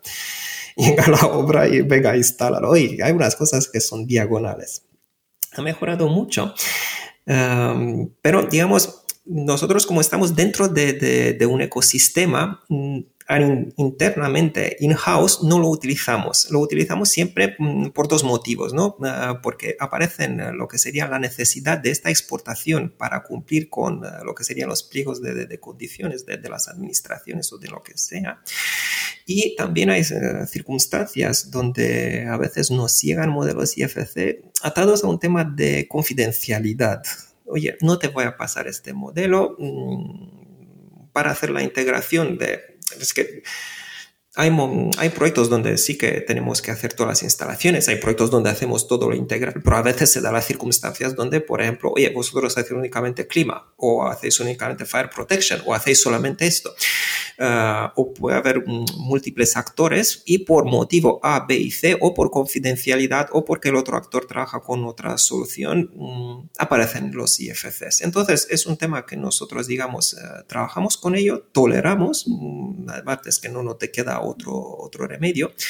Pero realmente mm, mm, la, suerte nuestra es que al movernos a un entorno que no requiere eh, lo que sería grandes eh, traducciones, mm, y, luego le restaría muchísima importancia porque ya, ya ha dejado de ser una complicación como antaño. Es decir, hoy en día, no sé, lo más razonable es que, ok, tú en un proyecto sobre todo si hablamos de estructuras metálicas, pues no lo vas a desarrollar con, con Revit, no lo vas a desarrollar con tecla. Y entonces, pues oye, pues yo tengo que tener este modelo de tecla. Pues este modelo de tecla me llega en IFC.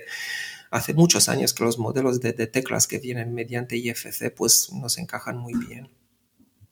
y a veces Diga, perdón. No, te iba a decir que, precisamente eh, también con ese tema que hablas de la confidencialidad, os habrá pasado también a vosotros, ¿no? Que a lo mejor os han requerido eh, a lo mejor un modelo nativo que por los motivos que sea, bien porque no está en contrato, porque no está en el alcance, por lo que sea, eh, no queréis entregar porque ahí va mucho conocimiento, mucho know-how vuestro que a lo mejor para ese encargo concreto, pues no necesitáis o no queréis transmitirlo, ¿no? Entonces, el IFC sí puede ser una buena, eh, un buen vehículo, ¿no? Para, hacer el entregable.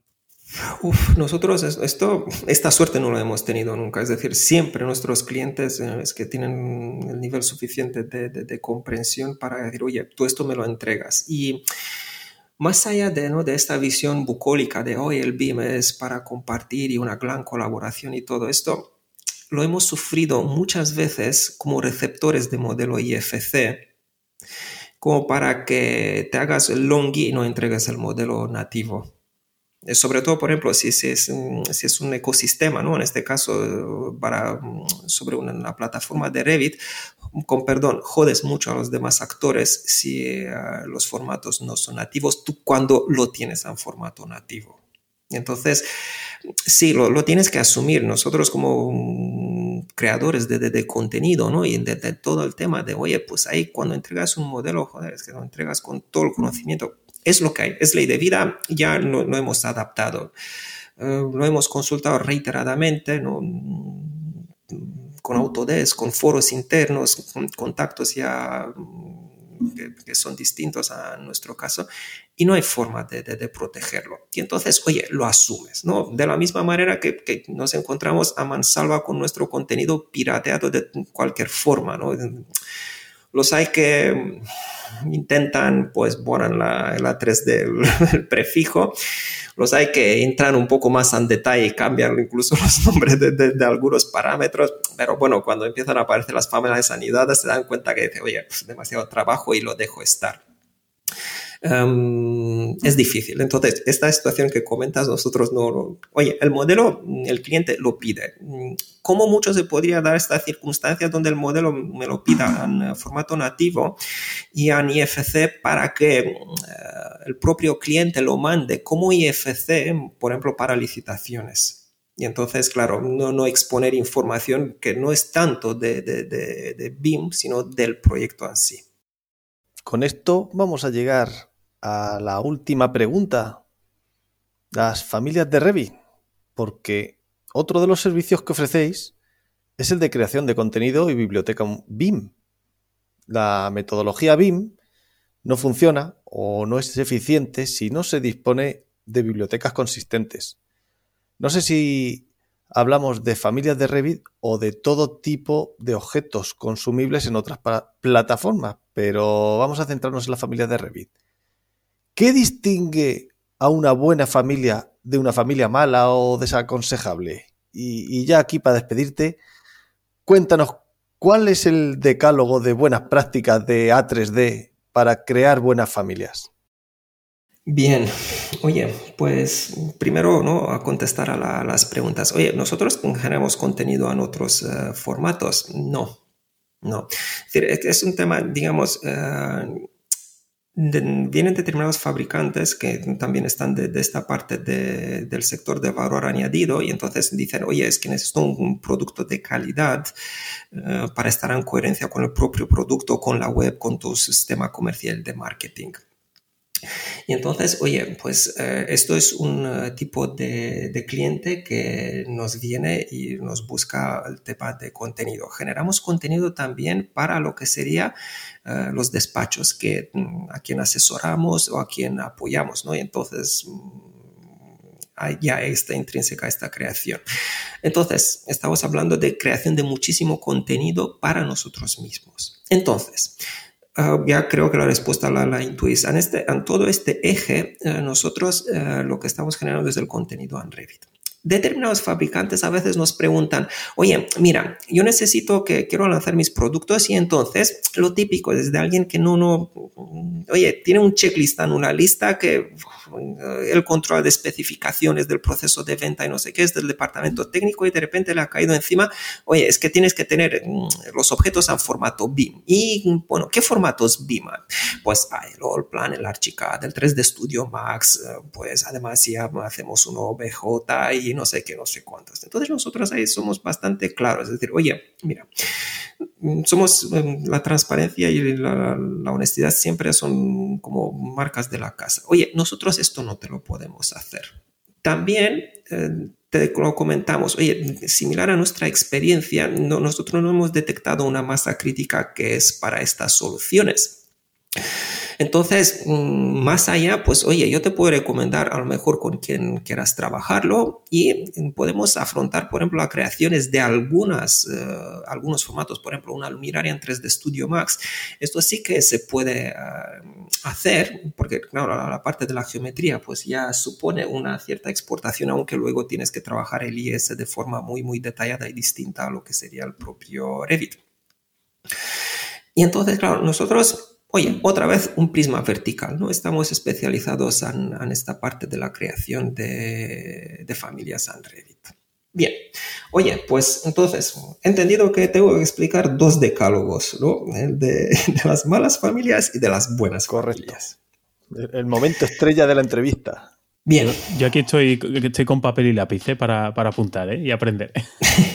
Bien, pues entonces, a ver, yo creo que ahí es donde realmente nosotros mm, creemos, creo que podemos aportar ya, ya, ya bastante conocimiento porque ya mm, tenemos mucho contenido creado. No es para fardar, sino simplemente es por un tema de eficiencia. gran parte de los encargos que nosotros tenemos es de creación de modelos. Y entonces, claro, tú tienes que destacar, mm, bueno, pues oye, la calidad de los modelos de A3D, ok, guay. Pero por el otro lado es también un tema de eficiencia. Yo no me puedo permitir el lujo de que los míos vayan navegando por Internet y pillan algo de BeamObject y empieza a corromper el archivo o que pese demasiado o estas cosas que son triviales. Entonces, claro, ya es, una cosa que es nativa de, la casa, donde hay una mejora continua de este contenido, para no hablar de, los ejes ese de, creación de contenido de piping, donde estamos metidos en un fregado que donde dices, oye, es que no te lo hace nadie, o te lo haces tú o no te lo hace nadie. Y no os digo más que hay ingenierías que ya nos, nos dicen, oye, pásame esta especificación de ASME y no sé qué, no sé cuántos. Por lo tanto, estamos tratados y lo tenemos que hacer. Ahora, eh, eso es un caso específico porque no mm, toda empresa se permite tener un departamento de, de, de, creación de contenido con un desarrollo de no sé cuántos años atrás. Entonces, vamos a ver, el decálogo malo. Pues mm, empezamos desde mi humilde punto de vista, lo peor, ¿no? Lo peor es, mm, son las familias que los fabricantes crean simplemente para tener contenido BIM, ¿no? Otros que dicen, oye, tengo un checklist, esto, esto que os ha molado, ¿no? Del BIM lo peta, bueno, pues yo tengo que tener mi contenido BIM. Y como que, como que esto del BIM está en boca de todos y además, claro, está súper obligatorio por las administraciones y por los clientes privados y bla, bla, bla, pues además me van a prescribir este producto a mansalva. No, es que no, no, no funcionan así. Las familias que nosotros denominamos creadas de forma egoísta. Esas son las típicas eh, familias ¿no? de, de, de, fabricantes que es, oye, mira, mira, no sé, pongamos un ejemplo, ¿no? Una unidad exterior. Oh, mira, mira qué guapa se ve esta unidad, ¿no? Oh, oh, mira cuánto detalle, ¿no? Hostia, mira, ves, las varillas están, están en 3D, ¿no? Y qué detalle que tiene. Y ahora empiezo con otros temas. ¿Y cuántos parámetros compartido tiene? Es que mención especial si tiene más de 20 eh, parámetros compartidos para que lleguen a mi proyecto y luego me ensucien todos los listados. Y entonces, esa es donde nosotros mm, lo comentamos con, cuando nos vienen los fabricantes y lo decimos, oye, la creación de, contenido tiene que ser una cosa equilibrada que, atienda a varias peticiones. Por supuesto que la expectativa hoy en día es que el contenido sea gratis. Ok, asumimos. Entonces, claro, eh, bien, tienes que vender tu producto, tienes que llegar a que te lo prescriban. Pero para esto tiene que ser un producto que, que atienda las necesidades del usuario básico, de ese, de ese personaje que tú no lo sitúas muy bien como comercial que está delante del ordenador y mm, si le tiras un enlace para que haga la descarga completa de, de, su biblioteca o si le dices, oye, descárgate este plugin y que vas a tener una app sin considerar de cómo se hacen las actualizaciones, qué tipo de flujo de trabajo tiene, qué peso tiene, cómo son estas cosas, pues no. Entonces, tiene que haber un equilibrio entre uno, lo que quiere el fabricante para ofrecer y la expectativa del usuario, pero que tiene que ser miel, tiene que ser miel de la buena, tiene que ser para que el usuario diga, hostia, pues mira, me dolía esto, oye, perfecto, pues mira, este, estos equipos o este mobiliario o estas puertas de este fabricante los utilizo, ¿no? Este ejemplo que está tan, tan trillado, ¿no? De, mm, del, inodoro, ¿no? De roca, del Victoria en AutoCAD, ¿no? De que todos los proyectos, todos los bloques de AutoCAD, no todos los proyectos lo tenían ese bloque de AutoCAD de una forma o de otra. Pues eso es una gran victoria, ¿no? Porque al final se asociaba que todos los inodoros, al menos lo que aparecían eh, rotulados o dibujados en los planos, pues eran de, de, la casa roca. Pues esto es muy difícil de, de conseguir, ¿no? Y, por ejemplo, ¿no? Pocas empresas consiguen llegar a lo que serían las plantillas, que esto es el target final, porque es ahí es donde mm, por inercia, si estás ahí, empieza un nuevo proyecto, es más fácil luego te prescriban tus productos. Después viene la, capa más mundana, ¿no? De lo que tenemos nosotros, ¿cómo pondríamos? Familias disfuncionales, ¿no? ¿Qué me duele? Pues familias que me corrompan los archivos El mundo de, los magníficos proyectos en AutoCAD sin retintín, ¿no? Donde, oye, tenía un problema con un archivo, control C, control V a un archivo nuevo, oye, montas el cajetín o te lo llevas de la plantilla o te lo... Bla, problema resuelto. Perdona, cuando he invertido 15.000 horas en un proyecto y el archivo y empieza a corromper porque he introducido una familia, me subo por las paredes. Ok, reculo, no sé qué, no sé cuántos, intento ver cuál es la familia maldita que sea. No sé si habéis topado alguna vez con un proceso de esto de auditoría donde tienes que ver cuál es la familia.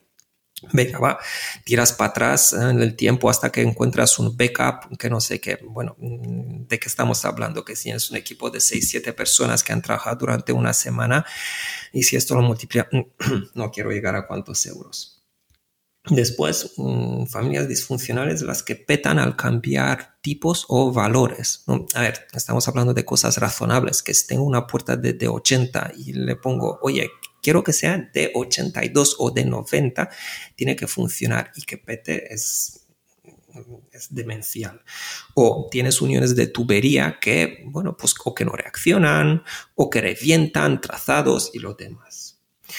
Luego tenemos las familias incomprensibles. Es que llegan estas que tienen, vale, ok, pues me has traído 60 parámetros. ¿Por dónde empiezo? ¿Qué modifico? ¿Cómo lo modifico? ¿Este qué hace? Uf, tengo que leer un manual de 20 páginas. No, no me interesa. Luego estamos hablando de los caballos de Troya, ¿no? Que son estas familias que, bueno, bueno esta pantalla pinta bien, ¿no? Oh, Dios. Parámetros compartidos, subcategorías, materiales, tipos de líneas, patrones y todo lo demás. Y entonces, claro, tú tienes un proyecto que, oye, o por tu propio bienestar lo intentas mantener pulcro o estás atado a un pliego de condiciones. Fijaos que no utilizo, no, no BEP, utilizo pliego de condiciones como una cosa mucho más genérica que me indica que tengo que mantener eh, lo que serían los modelos hiperpulcros. Y meto una familia de este estilo y de repente, venga, va otro proceso de, de, de limpieza haríamos una mención especial para las categorías de luminarias y uniones de conducciones. Estos son unas familias, las pobrecitas, muy, muy, muy, muy poco comprendidas. Oye, yo si meto una luminaria en un proyecto, la expectativa es que tenga conectores eléctricos, que la puedo conectar a los cuadros, que pueda hacer mm, simulaciones lumínicas, que cuando hago un render que dé la iluminación que toca, que pueda variar si hace falta la temperatura de color, la intensidad y todo lo demás acorde a lo que sería un catálogo de tipo. es atroz lo que te encuentras a nivel de luminarias. Luego, pues el tema de uniones de, conducciones es, un mundo que va desde desterniante hasta potable. En casos que son es que nosotros no, no, no, entendemos, es que lo único que hace el fabricante que genera este contenido es engorda las listas negras de las ingenierías que topan algunas veces con sus productos. Nos hemos encontrado con, con situaciones del palo que las uniones eran simplemente geometrías importadas. Y entonces dices, perdón, pero todo el mecanismo paramétrico, haces, bueno, pues haces un redimensionamiento de esa tubería. No, no, pues ya, y ahí se quedan tan panchas. Entonces, no. Luego, mm, nos duelen muchas también lo que serían las familias que son con importaciones de geometría.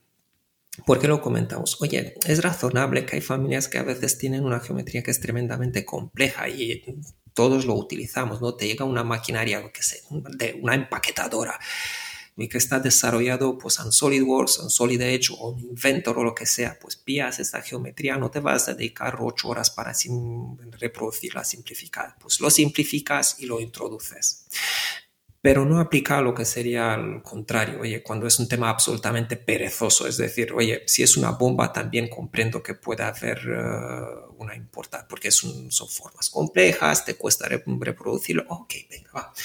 Importamos geometría, pero mm, mm, para temas tipo mobiliario o algún tema de, carpintería es atroz encontrarte con eh, importaciones de geometría. Y entonces esto es, digamos, es, este sería el decálogo negativo de, de, las familias que a nuestra experiencia hemos visto. wow, ha salido eh, prácticamente, podemos hacer un spin-off del podcast con esta respuesta y publicarlo como fascículo. Yo encantado, es decir, es que es, un tema, mm, porque, porque insistimos tanto en el contenido, más allá de, la calidad que he mencionado, de la eficiencia interna dentro de, de, una empresa como es la nuestra, pero es, oye, pues otro, tú búscate la vida y descárgalo de por internet o lo que sea. La idea es que el BIM tiene que, evolucionar um, y los building blocks, ¿no? El BIM no deja de ser uh, un Lego al fin y al cabo, ¿no? Y la calidad de la pieza es fundamental. Mm, y sobre todo estamos en un entorno que, por desgracia, ¿no? Ya se, se está comentando a la saciedad, ¿no? Desde que estamos en un sector o una un área o industria que, que, es muy poco productiva y muy, muy disgregada. Mm, en un mundo feliz, el tema del contenido debería estar resuelto en tipo una acción gubernamental top-down. ¿no? Oye, pues este país utiliza este contenido con un proceso efectivo de creación, porque a nivel de sociedad es que te rompe la cabeza cuando tú ves que todas las ingenierías grandes con quien trabajamos, todos los despachos, desarrollan sus bibliotecas. Es decir, es una falta de eficiencia global que, que, es demencial. Y entonces, si a esto añadimos de que luego aparecen las interacciones cuando tienes que trabajar con modelos, y no, oye, lo típico, ¿no? Pues te toca a ti un, un proyecto donde tienes que hacer el S-Build de un modelo que se ha desarrollado en, eh, fase de proyecto y la constructora pues te subcontrata para que le hagas el seguimiento. Y tienes que lidiar con unas familias atroces ha habido momentos que eran absolutamente demenciales, que tuvimos que redibujar redes enteras porque, hombre, obviamente dices, oye, no, no, intento utilizar estas familias para no descuajaringar los planos y la continuidad de las redes y el tema de las mediciones y todo el tema de, de, de, la información, pero llega un momento cuando dices que perdamos más tiempo con este, con este proceso que, oye, lo redibujamos porque necesito efectividad. Oye, pues entonces, eh, si en algún momento se presta la, oportunidad, hablemos. Vamos a hablar de las cosas buenas, ¿no? De cómo, deberían ser unas buenas familias desde nuestro punto de, vista. Pues primero, oye, eh, lo que una familia depende un, pelín, pero eh, las líneas son globales con pequeños matices, ¿no? Las familias buenas son las que familia generan satisfacción en el usuario, ¿no? Oh, esto es como muy tópico, ¿no? Y hay que ser feliz en la vida. No, no, realmente mm, este contenido da igual que tú como fabricante lo ofreces o tú como uh, despacho de diseño lo tienes y con este se utiliza para la, el desarrollo de los proyectos, esto incrementa muchísimo el rendimiento de, de los proyectos de cara a los fabricantes ya lo habíamos mencionado. Oye, mm, kudos, premio para las familias que llegan a las plantillas, ¿no? Lo típico de, antaño, ¿no? Cuando los comerciales venían con los catálogos, con los CDs y se pasaban por las ingenierías y intentaba hablar con el departamento técnico y a ver si utilizaban y luego mm, dos años más tarde traían un nuevo CD con una nueva versión pero bueno, ya la gente pues o no los utilizaba o si habían entrado en el flujo ya ni hacía falta el, este update. Bien, ahora entrando ya en detalle mm, lo que sería propiamente dicho el nuestro, ¿no? El decálogo. Oye, primero, una familia tiene que cumplir con los requisitos que le ha dado nacimiento.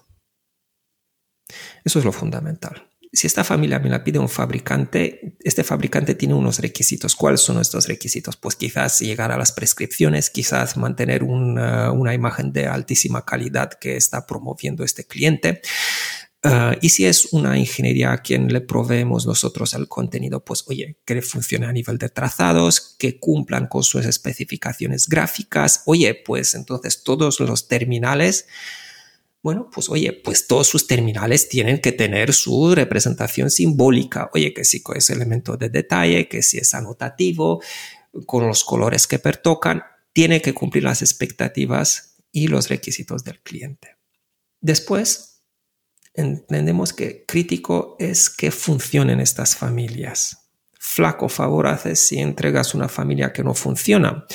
Porque si una familia no funciona, oye, mira, somos humanos, hay un error, ¿no? Eso es, es como cualquier cosa. Uh, oye, esta segunda familia no funciona, ¿Qué, ¿qué, está ocurriendo aquí? Oye, esta tampoco funciona, pero va, rotura de confianza. Pues esto es lo que intentas evitar a todo costa.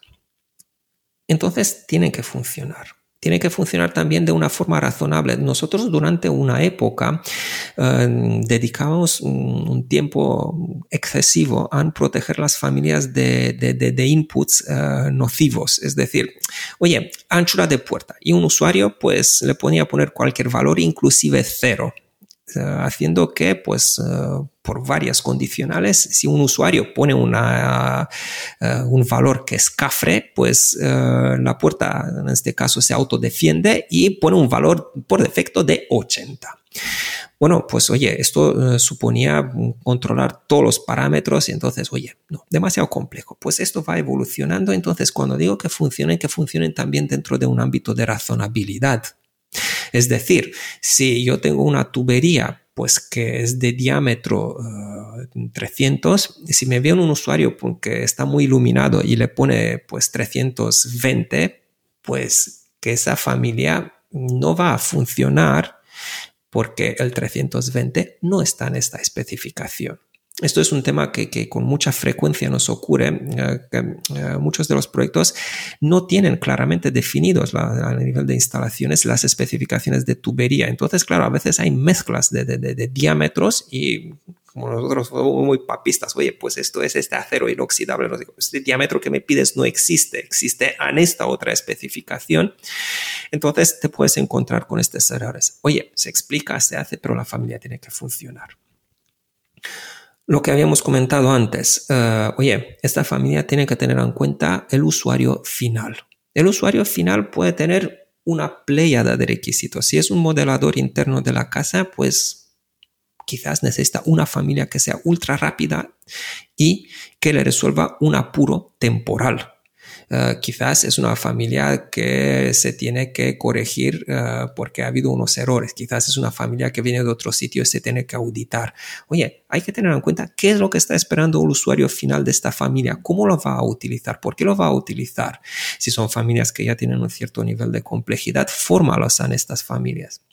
Si es una familia de una luminaria, no le explicas nada. Oye, pero si tiras un ASME BPE, pues hay que explicarle cómo funciona y cómo se hacen todas las conexiones a nivel de CLEMP y lo demás. Luego intentamos eh, acotar el esfuerzo utilizando esta, esta metodología de min-max. ¿no? Oye, pues el esfuerzo mínimo para conseguir el máximo de los objetivos. Uh, otra, en esta línea, una cosa que nosotros lo tenemos ya casi, no sé, que casi que estaría, debería estar rotulada en el despacho, pero ya lo tenemos, gracias a Dios, muy interiorizado, es mejor es el enemigo de bueno. Si con una familia basta que sea un prisma con dos conectores ligeramente sobresalidos sobre otros dos prismas pequeños para que haya la mínima comprensión y con esto pues me ayuda a desarrollar el modelo para un básico, para un prototipado rápido, es suficiente. A veces, por ejemplo, te caen proyectos que son de, de, cosas absolutamente estrambóticas y obviamente que no tienes ese objeto en la librería, por, por, lo tanto lo tienes que desarrollar. Si es un tema de un proyecto con unos horarios muy ajustados, pues haces un desarrollo que sea mínimamente comprensible y eh, que sirva y que mm, tenga además la posibilidad de hacerle un update si hace falta en el futuro. Otro tema que nosotros utilizamos mucho es la, modularidad. Mm, un ejemplo absolutamente tonto, ¿no? Tienes una puerta sencilla, abatible de 80, ¿no? Y tiene manillas por los dos lados. Pues tú puedes modelar la manilla con elementos nativos y la reproduce en el otro lado. Mm. Ok, si es solamente una puerta, pero no es una puerta, ya lo sabemos, hay decenas de puertas. Pues quizás esa manía, ¿qué tal si es una familia anidada? Y entonces, una de las grandes marcas de las casas aquí es este sistema modular, utilizando familias anidadas con todas sus peculiaridades y los que han pasado por familias anidadas saben de lo que hablo. Mm, una vez que lo dominas, pues ya el rendimiento es bien distinto. Luego, un tema que es muy importante, ¿no? Es un caballo de batalla, es, oye, que una familia sea fácilmente identificable en la mayoría de los medios eh, razonables. Es decir, si yo tengo un cuadro eléctrico, pues podría ser que la tentación inicial es, oye, tengo prisa, hago un prisma, pero luego ese prisma, si lo veo en Revit o si lo veo en Navisworks o si lo veo en una realidad virtual, eh, ¿qué es? ¿Es un mueble? ¿Es un armario? ¿Es un cuadro? ¿Es una vía? No, tienen que ser fácilmente reconocibles estos elementos. Entonces se tiene que hacer un esfuerzo de síntesis geométrico para que eh, tenga esta capacidad de reconocimiento. Luego también estamos hablando de lo que sería tener materialidad. Eh, oye, ayuda muchísimo sobre todo a la comprensión de lo que serían instalaciones de la parte de, oye, pues mira, esto es un depósito teflonado o no, estas son las tuberías de fría o no, estos son no sé qué, pues oye, o estas las típicas válvulas que son amarillas o las que son de color azul o los manguitos vibratorios, oye, ponlo el caucho de color negro, este tipo de cuestiones seas amable con el usuario final, seas amable con el cliente, seas amable con el consultor, ayúdale a entender. Por supuesto, luego está la parte de, la información. Con la información otra vez aplica el min-max. No carguemos información así porque sí. Oye, la mínima imprescindible siempre. Siempre estamos a tiempo de ampliar. Ah, hemos estado en situaciones absolutamente mm, estúpidas cuando se piden del orden de inserción de 60 o 80 parámetros por instancia que dices, ok, yo te lo puedo hacer, pero ¿quién lo va a utilizar? ¿Quién lo va a mantener? ¿Qué coste tiene esto? ¿Para qué sirve esto? Pero bueno, oye, entonces mm, aprendes de, este tipo de errores y tú intentas poner unas bases que sean de, mínimo funcional, ¿no? El producto mínimo viable a nivel de, lo que sería contenido de, de, de BIM. Y por último, diría que nosotros intentamos evitar también temas, eh, lo que consideramos superfluo, ¿no? Es decir, oye, si el patrón, ¿no? Es que todos estamos, ¿no? Hay, guías, hay patrones, hay eh, normativas, pero a veces también hay cosas que dices, oye, pon una mirada crítica y haz un análisis. Si estamos hablando de, por ejemplo, los niveles de detalle, Claro, antaño hacíamos que todas las familias tuvieran los niveles de detalles, pero la realidad es, oye, perdona, pero es que, ¿cuántas veces? Vale, eh, pero, perdona, y aparte de esto, oye, pues no, que el nivel de detalle, eh, pues es distinto entre las varias categorías. Ay, no pasa nada porque Revit hace unos años introdujo la capacidad de cambiar el nivel de detalle según categoría.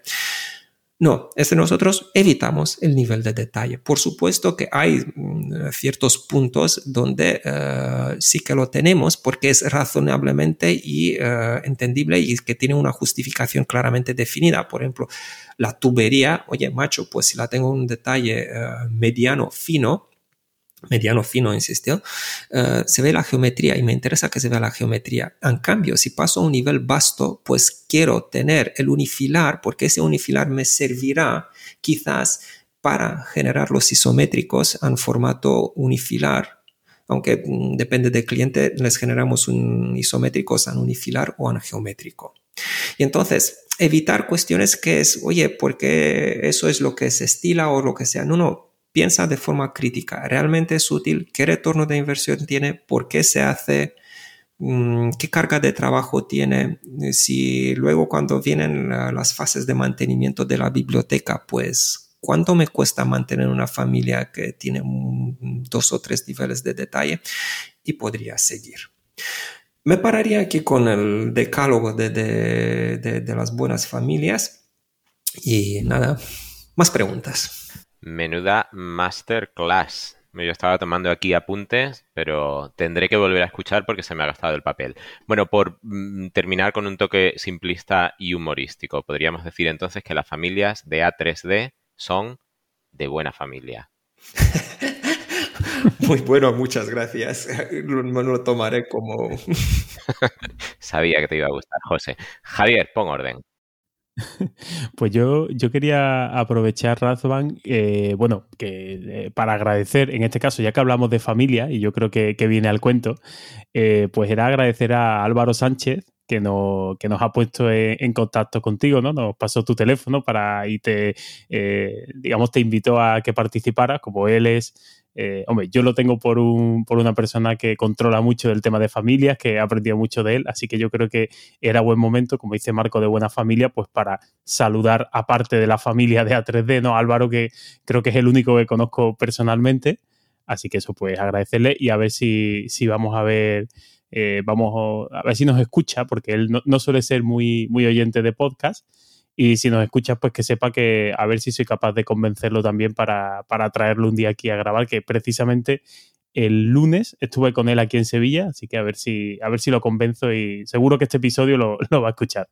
Mm, a ver, primero es que yo enormemente agradecido porque nosotros somos como de un perfil más discreto, ¿no? Es decir, somos de, oye, mm, el cliente ya, ya, ya nos busca y ha sido Álvaro que ha sido, oye, ha insistido, ¿no? Oye, va, ves, haz, no sé, no, no, pues que es que estoy enormemente agradecido porque esto no hubiera sucedido sin eh, el apoyo de Álvaro, es así de, de, de, de claro. Y por el otro lado, oye, pues una entrevista con Álvaro es que ya más allá de su conocimiento bien, pues oye, su capacidad de, networking y de don de gente que tiene, es que eh, lo divertido que conecta, que comenta todas las anécdotas, es que sería un episodio fantástico. Sí, sí, desde luego con Álvaro no, te aburres nunca. Bien sea en un chat, en persona o, espero que en un podcast tampoco nos aburramos. Vamos a ver, habrá que probarlo. Bueno, pues ahora vendría la charla personal, que en condiciones normales la hace eh, José Ángel, pero lo tenemos un poco offline. Em, ahora viene el, el, bueno, ya habitual test de Viero, que, eh, bueno, ha quedado reducido a siete preguntas absolutamente determinantes. Y, em, ¿cómo hacemos, Javier? ¿Te lanzas tú? Pues venga, yo, eh, si quieres, Le, tomo la palabra, venga. pues Razvan, así, una preguntita ya para quitarnos un poco la, tensión de, la parte profesional y todo eso. Vamos a hablar un poquito de temas así un poco más ligeritos, si te parece. venga, te lanzo la, la primera pregunta. ¿Cuál fue tu primer ordenador y tu último smartphone? Vale, ah, a ver, de primer ordenador yo mencionaría dos. Ah, primero mencionaría el Spectrum 48K.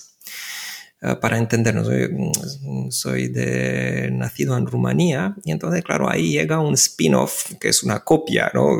que, que, se hace y lo que ya, ya se comentaba, ¿no? el tema del cassette y todo esto lo único que añadiría ya lo que se comentó desde el tema del Spectrum, Sinclair y todas estas uh, Commodore, ¿no? Y todas estas tecnologías, era esta cosa demencial, ¿no? Que a, veces venían estas revistas eh, con el código y entonces, claro, tú tenías que picar ese código hasta la saciedad. Uh, y se me estropeó la grabadora, digamos, eh, el aparato. Estás este hablando de código máquina, no de BASIC. Ah, creo que era cosa de Basic. Basic. sí, pero, había una, revista, yo recuerdo el, Micro Hobby, donde a veces el, código que venía era código máquina directamente. Ensamblador, ¿no? Tenía muchísima más mérito. No, no, no, esto estamos hablando 10 eh, input, 20 eh, if, end, go to, todas estas cuestiones. No, no, no, no, lenguaje máquina no. Bueno, gracias a que el Spectrum aprendí yo lo, poquito de, programación que sé. Eso es Basic del Z80. Y bueno, pues eso fue lo primero. Pero eso, eso fue un ordenador em, ya que me vivió una franja de edad que fue um, absolutamente eh, lúdico, ¿no? No es que no, más allá de, picar un código, pero ese código que lo picaba para que era, para, era, para un juego absolutamente atroz, que era como una lancha, que no, era un, un píxel, digamos, no, no, no así ni, ni, la forma de una lancha, pues eran dos o tres píxeles uno detrás de otro y que tú tenías que ir navegando alrededor de unas boyas que eran cuatro píxeles cada uno, es una cosa de este estilo. El siguiente ordenador, así que, eso sí que es un cambio, es uh, mi primer ordenador. Es que he ahorrado no sé cuántos años para tener este primer ordenador, que era un Pentium MX 200, si no me equivoco. E, este ha sido ya, este coincidía también a la etapa cuando arranco lo que son los estudios en la Facultad de Arquitectura. Uh, es cuando descubro el 3D Studio Max, es, oye, esto me, ha dado un salto, es que me ha abierto al mundo realmente de, estas tecnologías que están relacionadas con el sector de, la construcción. Móvil, uh, Samsung S9 Plus Galaxy. Um, ¿Por qué lo he cambiado del anterior, que era un S7? Ah, pues me gustaba mucho el diseño del S7 y oye, lo llevaba sin funda, con mucho cuidado, pero sin funda. Pero ya sabemos, shit happens. Me bajo un día del coche, ay, una pequeña topadita, toda la pantalla reventada. Eh, pues este S9 con su magnífico diseño lleva una funda blindada para que no vuelva a ocurrir. y se cambiará en el momento cuando sería eficiente cambiarlo y que haya unos requisitos que realmente hagan merecer el cambio. Hombre, no, no esperábamos menos. ¿eh? bueno, siguiente pregunta. ¿Te gusta leer en, en pantalla o en papel? Diría que me gusta leer en papel, pero 99% de la lectura es en pantalla. Y bueno, ya que seguro que por tu trabajo y por tu experiencia vital de bueno, estudiar en diferentes países, eh, ¿prefieres playa, montaña? ¿Cuál es tu, tu lugar favorito? ¿Puedo dar otra respuesta? claro. Uh, ciudad. Decir, uh, la playa, eh, digamos, yo nací en Bucarest y entonces, claro, desde de pequeños íbamos al Mar Negro, a la ciudad de Constanza. Era casi una experiencia mítica, ¿no? Y es, wow, es que ansiabas llegar al, al, mar. Incluso era, era esa cosa atroz, ¿no? De que hablabas con la gente de ahí, es, oye, ¿y cuántas veces has ido a la playa, no? Que porque tú vas ahí durante siete días y tienes que ir ocho horas al día para sacar hasta última gota de, de sol. Ah, yo no he ido este año, pero serás animal, ¿cómo no has ido? Bueno, ya la vida te lleva por, por sus caminos, pues llego a Barcelona, ya te acostumbras, eh, aunque esta ansiedad de, ver el mar, pues ya la estás siguiendo esperando, ¿no? Es que me, me ocurre en Madrid, ¿no? Que es, según qué bajada todavía tengo la expectativa de, oye, ver el mar. Entonces, claro, no, obviamente que no, no, no, ocurre, pero vivir en una ciudad que ya tiene el mar también es que ya mm, me vuelvo a uno de esos animales que no va a la playa casi nunca. Montaña no, no, no es una cosa que, me llame mucho la atención. Uh, tengo vértigo, es decir, esta, estas cosas, ¿no? Que hay gente que los ves ¿no? en estas excursiones uh, por Noruega, ¿no? Y que se ponen a, ese acantillado, o los que hacen saltos, o que se ponen en rascacielos y es que se, graban con una cámara, es que me, genera una angustia tremenda, ¿no? Solamente de, de verlos. Y entonces es... Mm, como opción la, la, la, ciudad. Eso sí, la ciudad, sí, cuanto más altos los edificios, mejor. Es decir, New York, Dubai es como ahí quiero volver y voy a volver. Tu hábitat natural. Bueno, ciudad, casa, eh, cocina, cambiamos el instrumental tecnológico por los fogones. ¿Qué tal te desenvuelves en ellos? ¿Y cuál es la comida mmm, que te apasiona? Ah, Hubo un tiempo, hace años atrás, cocinaba cada día. Entonces esto se ha ido mermando. Entonces ahora apenas, apenas llego a cocinar uh, y cocinaba. No, no es una cosa de, de, de grandes cosas. Uh, si hay una cosa que dices, oye, es especial y que nos gusta, pues oye, cuando con, con mi chica nos ponemos y hacemos algún que otro pastel. Oye, hay, que nombrar uno, la Sacher. La Sacher, pero está densa. Mm cargada de chocolate y que, que, dices, no, no, no, esa cosa que te encuentras que es, parece un bizcocho, no, no, esa austríaca. La, la, auténtica. Pues hablando de gastronomía y centrándolo un poco aquí en España, y tú como, eh, vamos a llamarlo, observador internacional, ¿tú qué apuestas? ¿Por la tortilla con cebolla o sin cebolla? Uy, eh, se me va a perdonar. Yo diría que mm, con la cebolla, porque me, ha gustado más.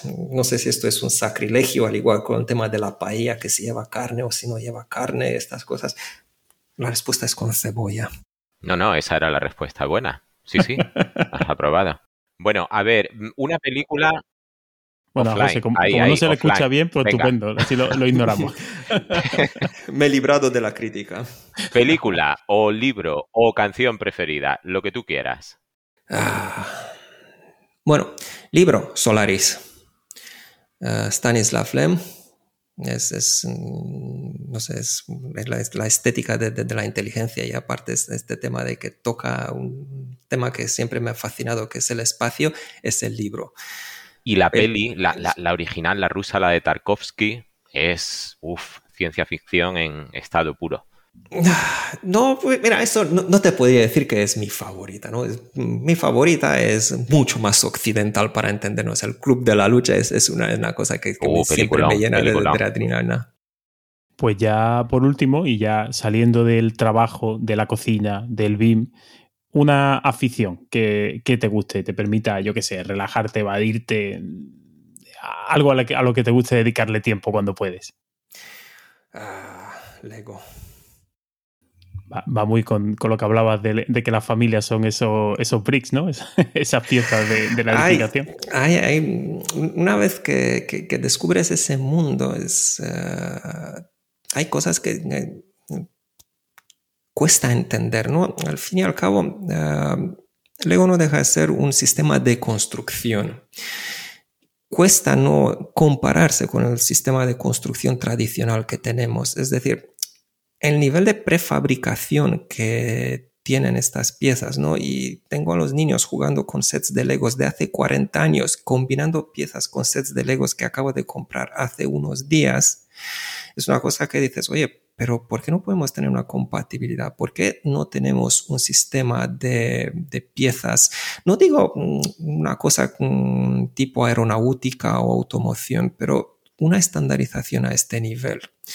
Y luego, oye, las soluciones BIM que tenemos nosotros son espléndidas hasta que topas y ver los programas que son de desarrollo de, de, de Lego, ¿no? Y cuando empiezas a ver, no, oye, uno de los cristos que tenemos es el tema de las interferencias ¿no? en los modelos. Pues las aplicaciones de desarrollo de modelos de, de Lego no te permiten construir con interferencias, asumiendo lo que sería el propio pues, giro de piezas o lo que sea.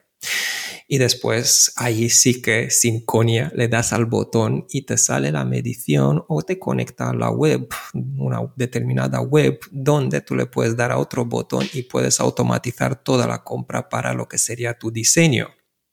Ah, y luego existe esta otra opción que es un nivel automatizado donde te genera todo lo que serían las instrucciones de construcción. Vaya, digamos, el equivalente de los planos. Es decir, hay algunas cosas. Es cierto que es un ecosistema mucho más cerrado, que depende de una única casa, que es un negocio familiar, pero uno no, no se puede no, no, no, mirar con una cierta envidia esta capacidad de, oye, pues sé lo que me cuesta. Es decir, si yo quiero poner esta pieza en este color, el programa ya me está dando los símbolos de los tres dólares para darme una advertencia. Esta pieza en este color es muy cara.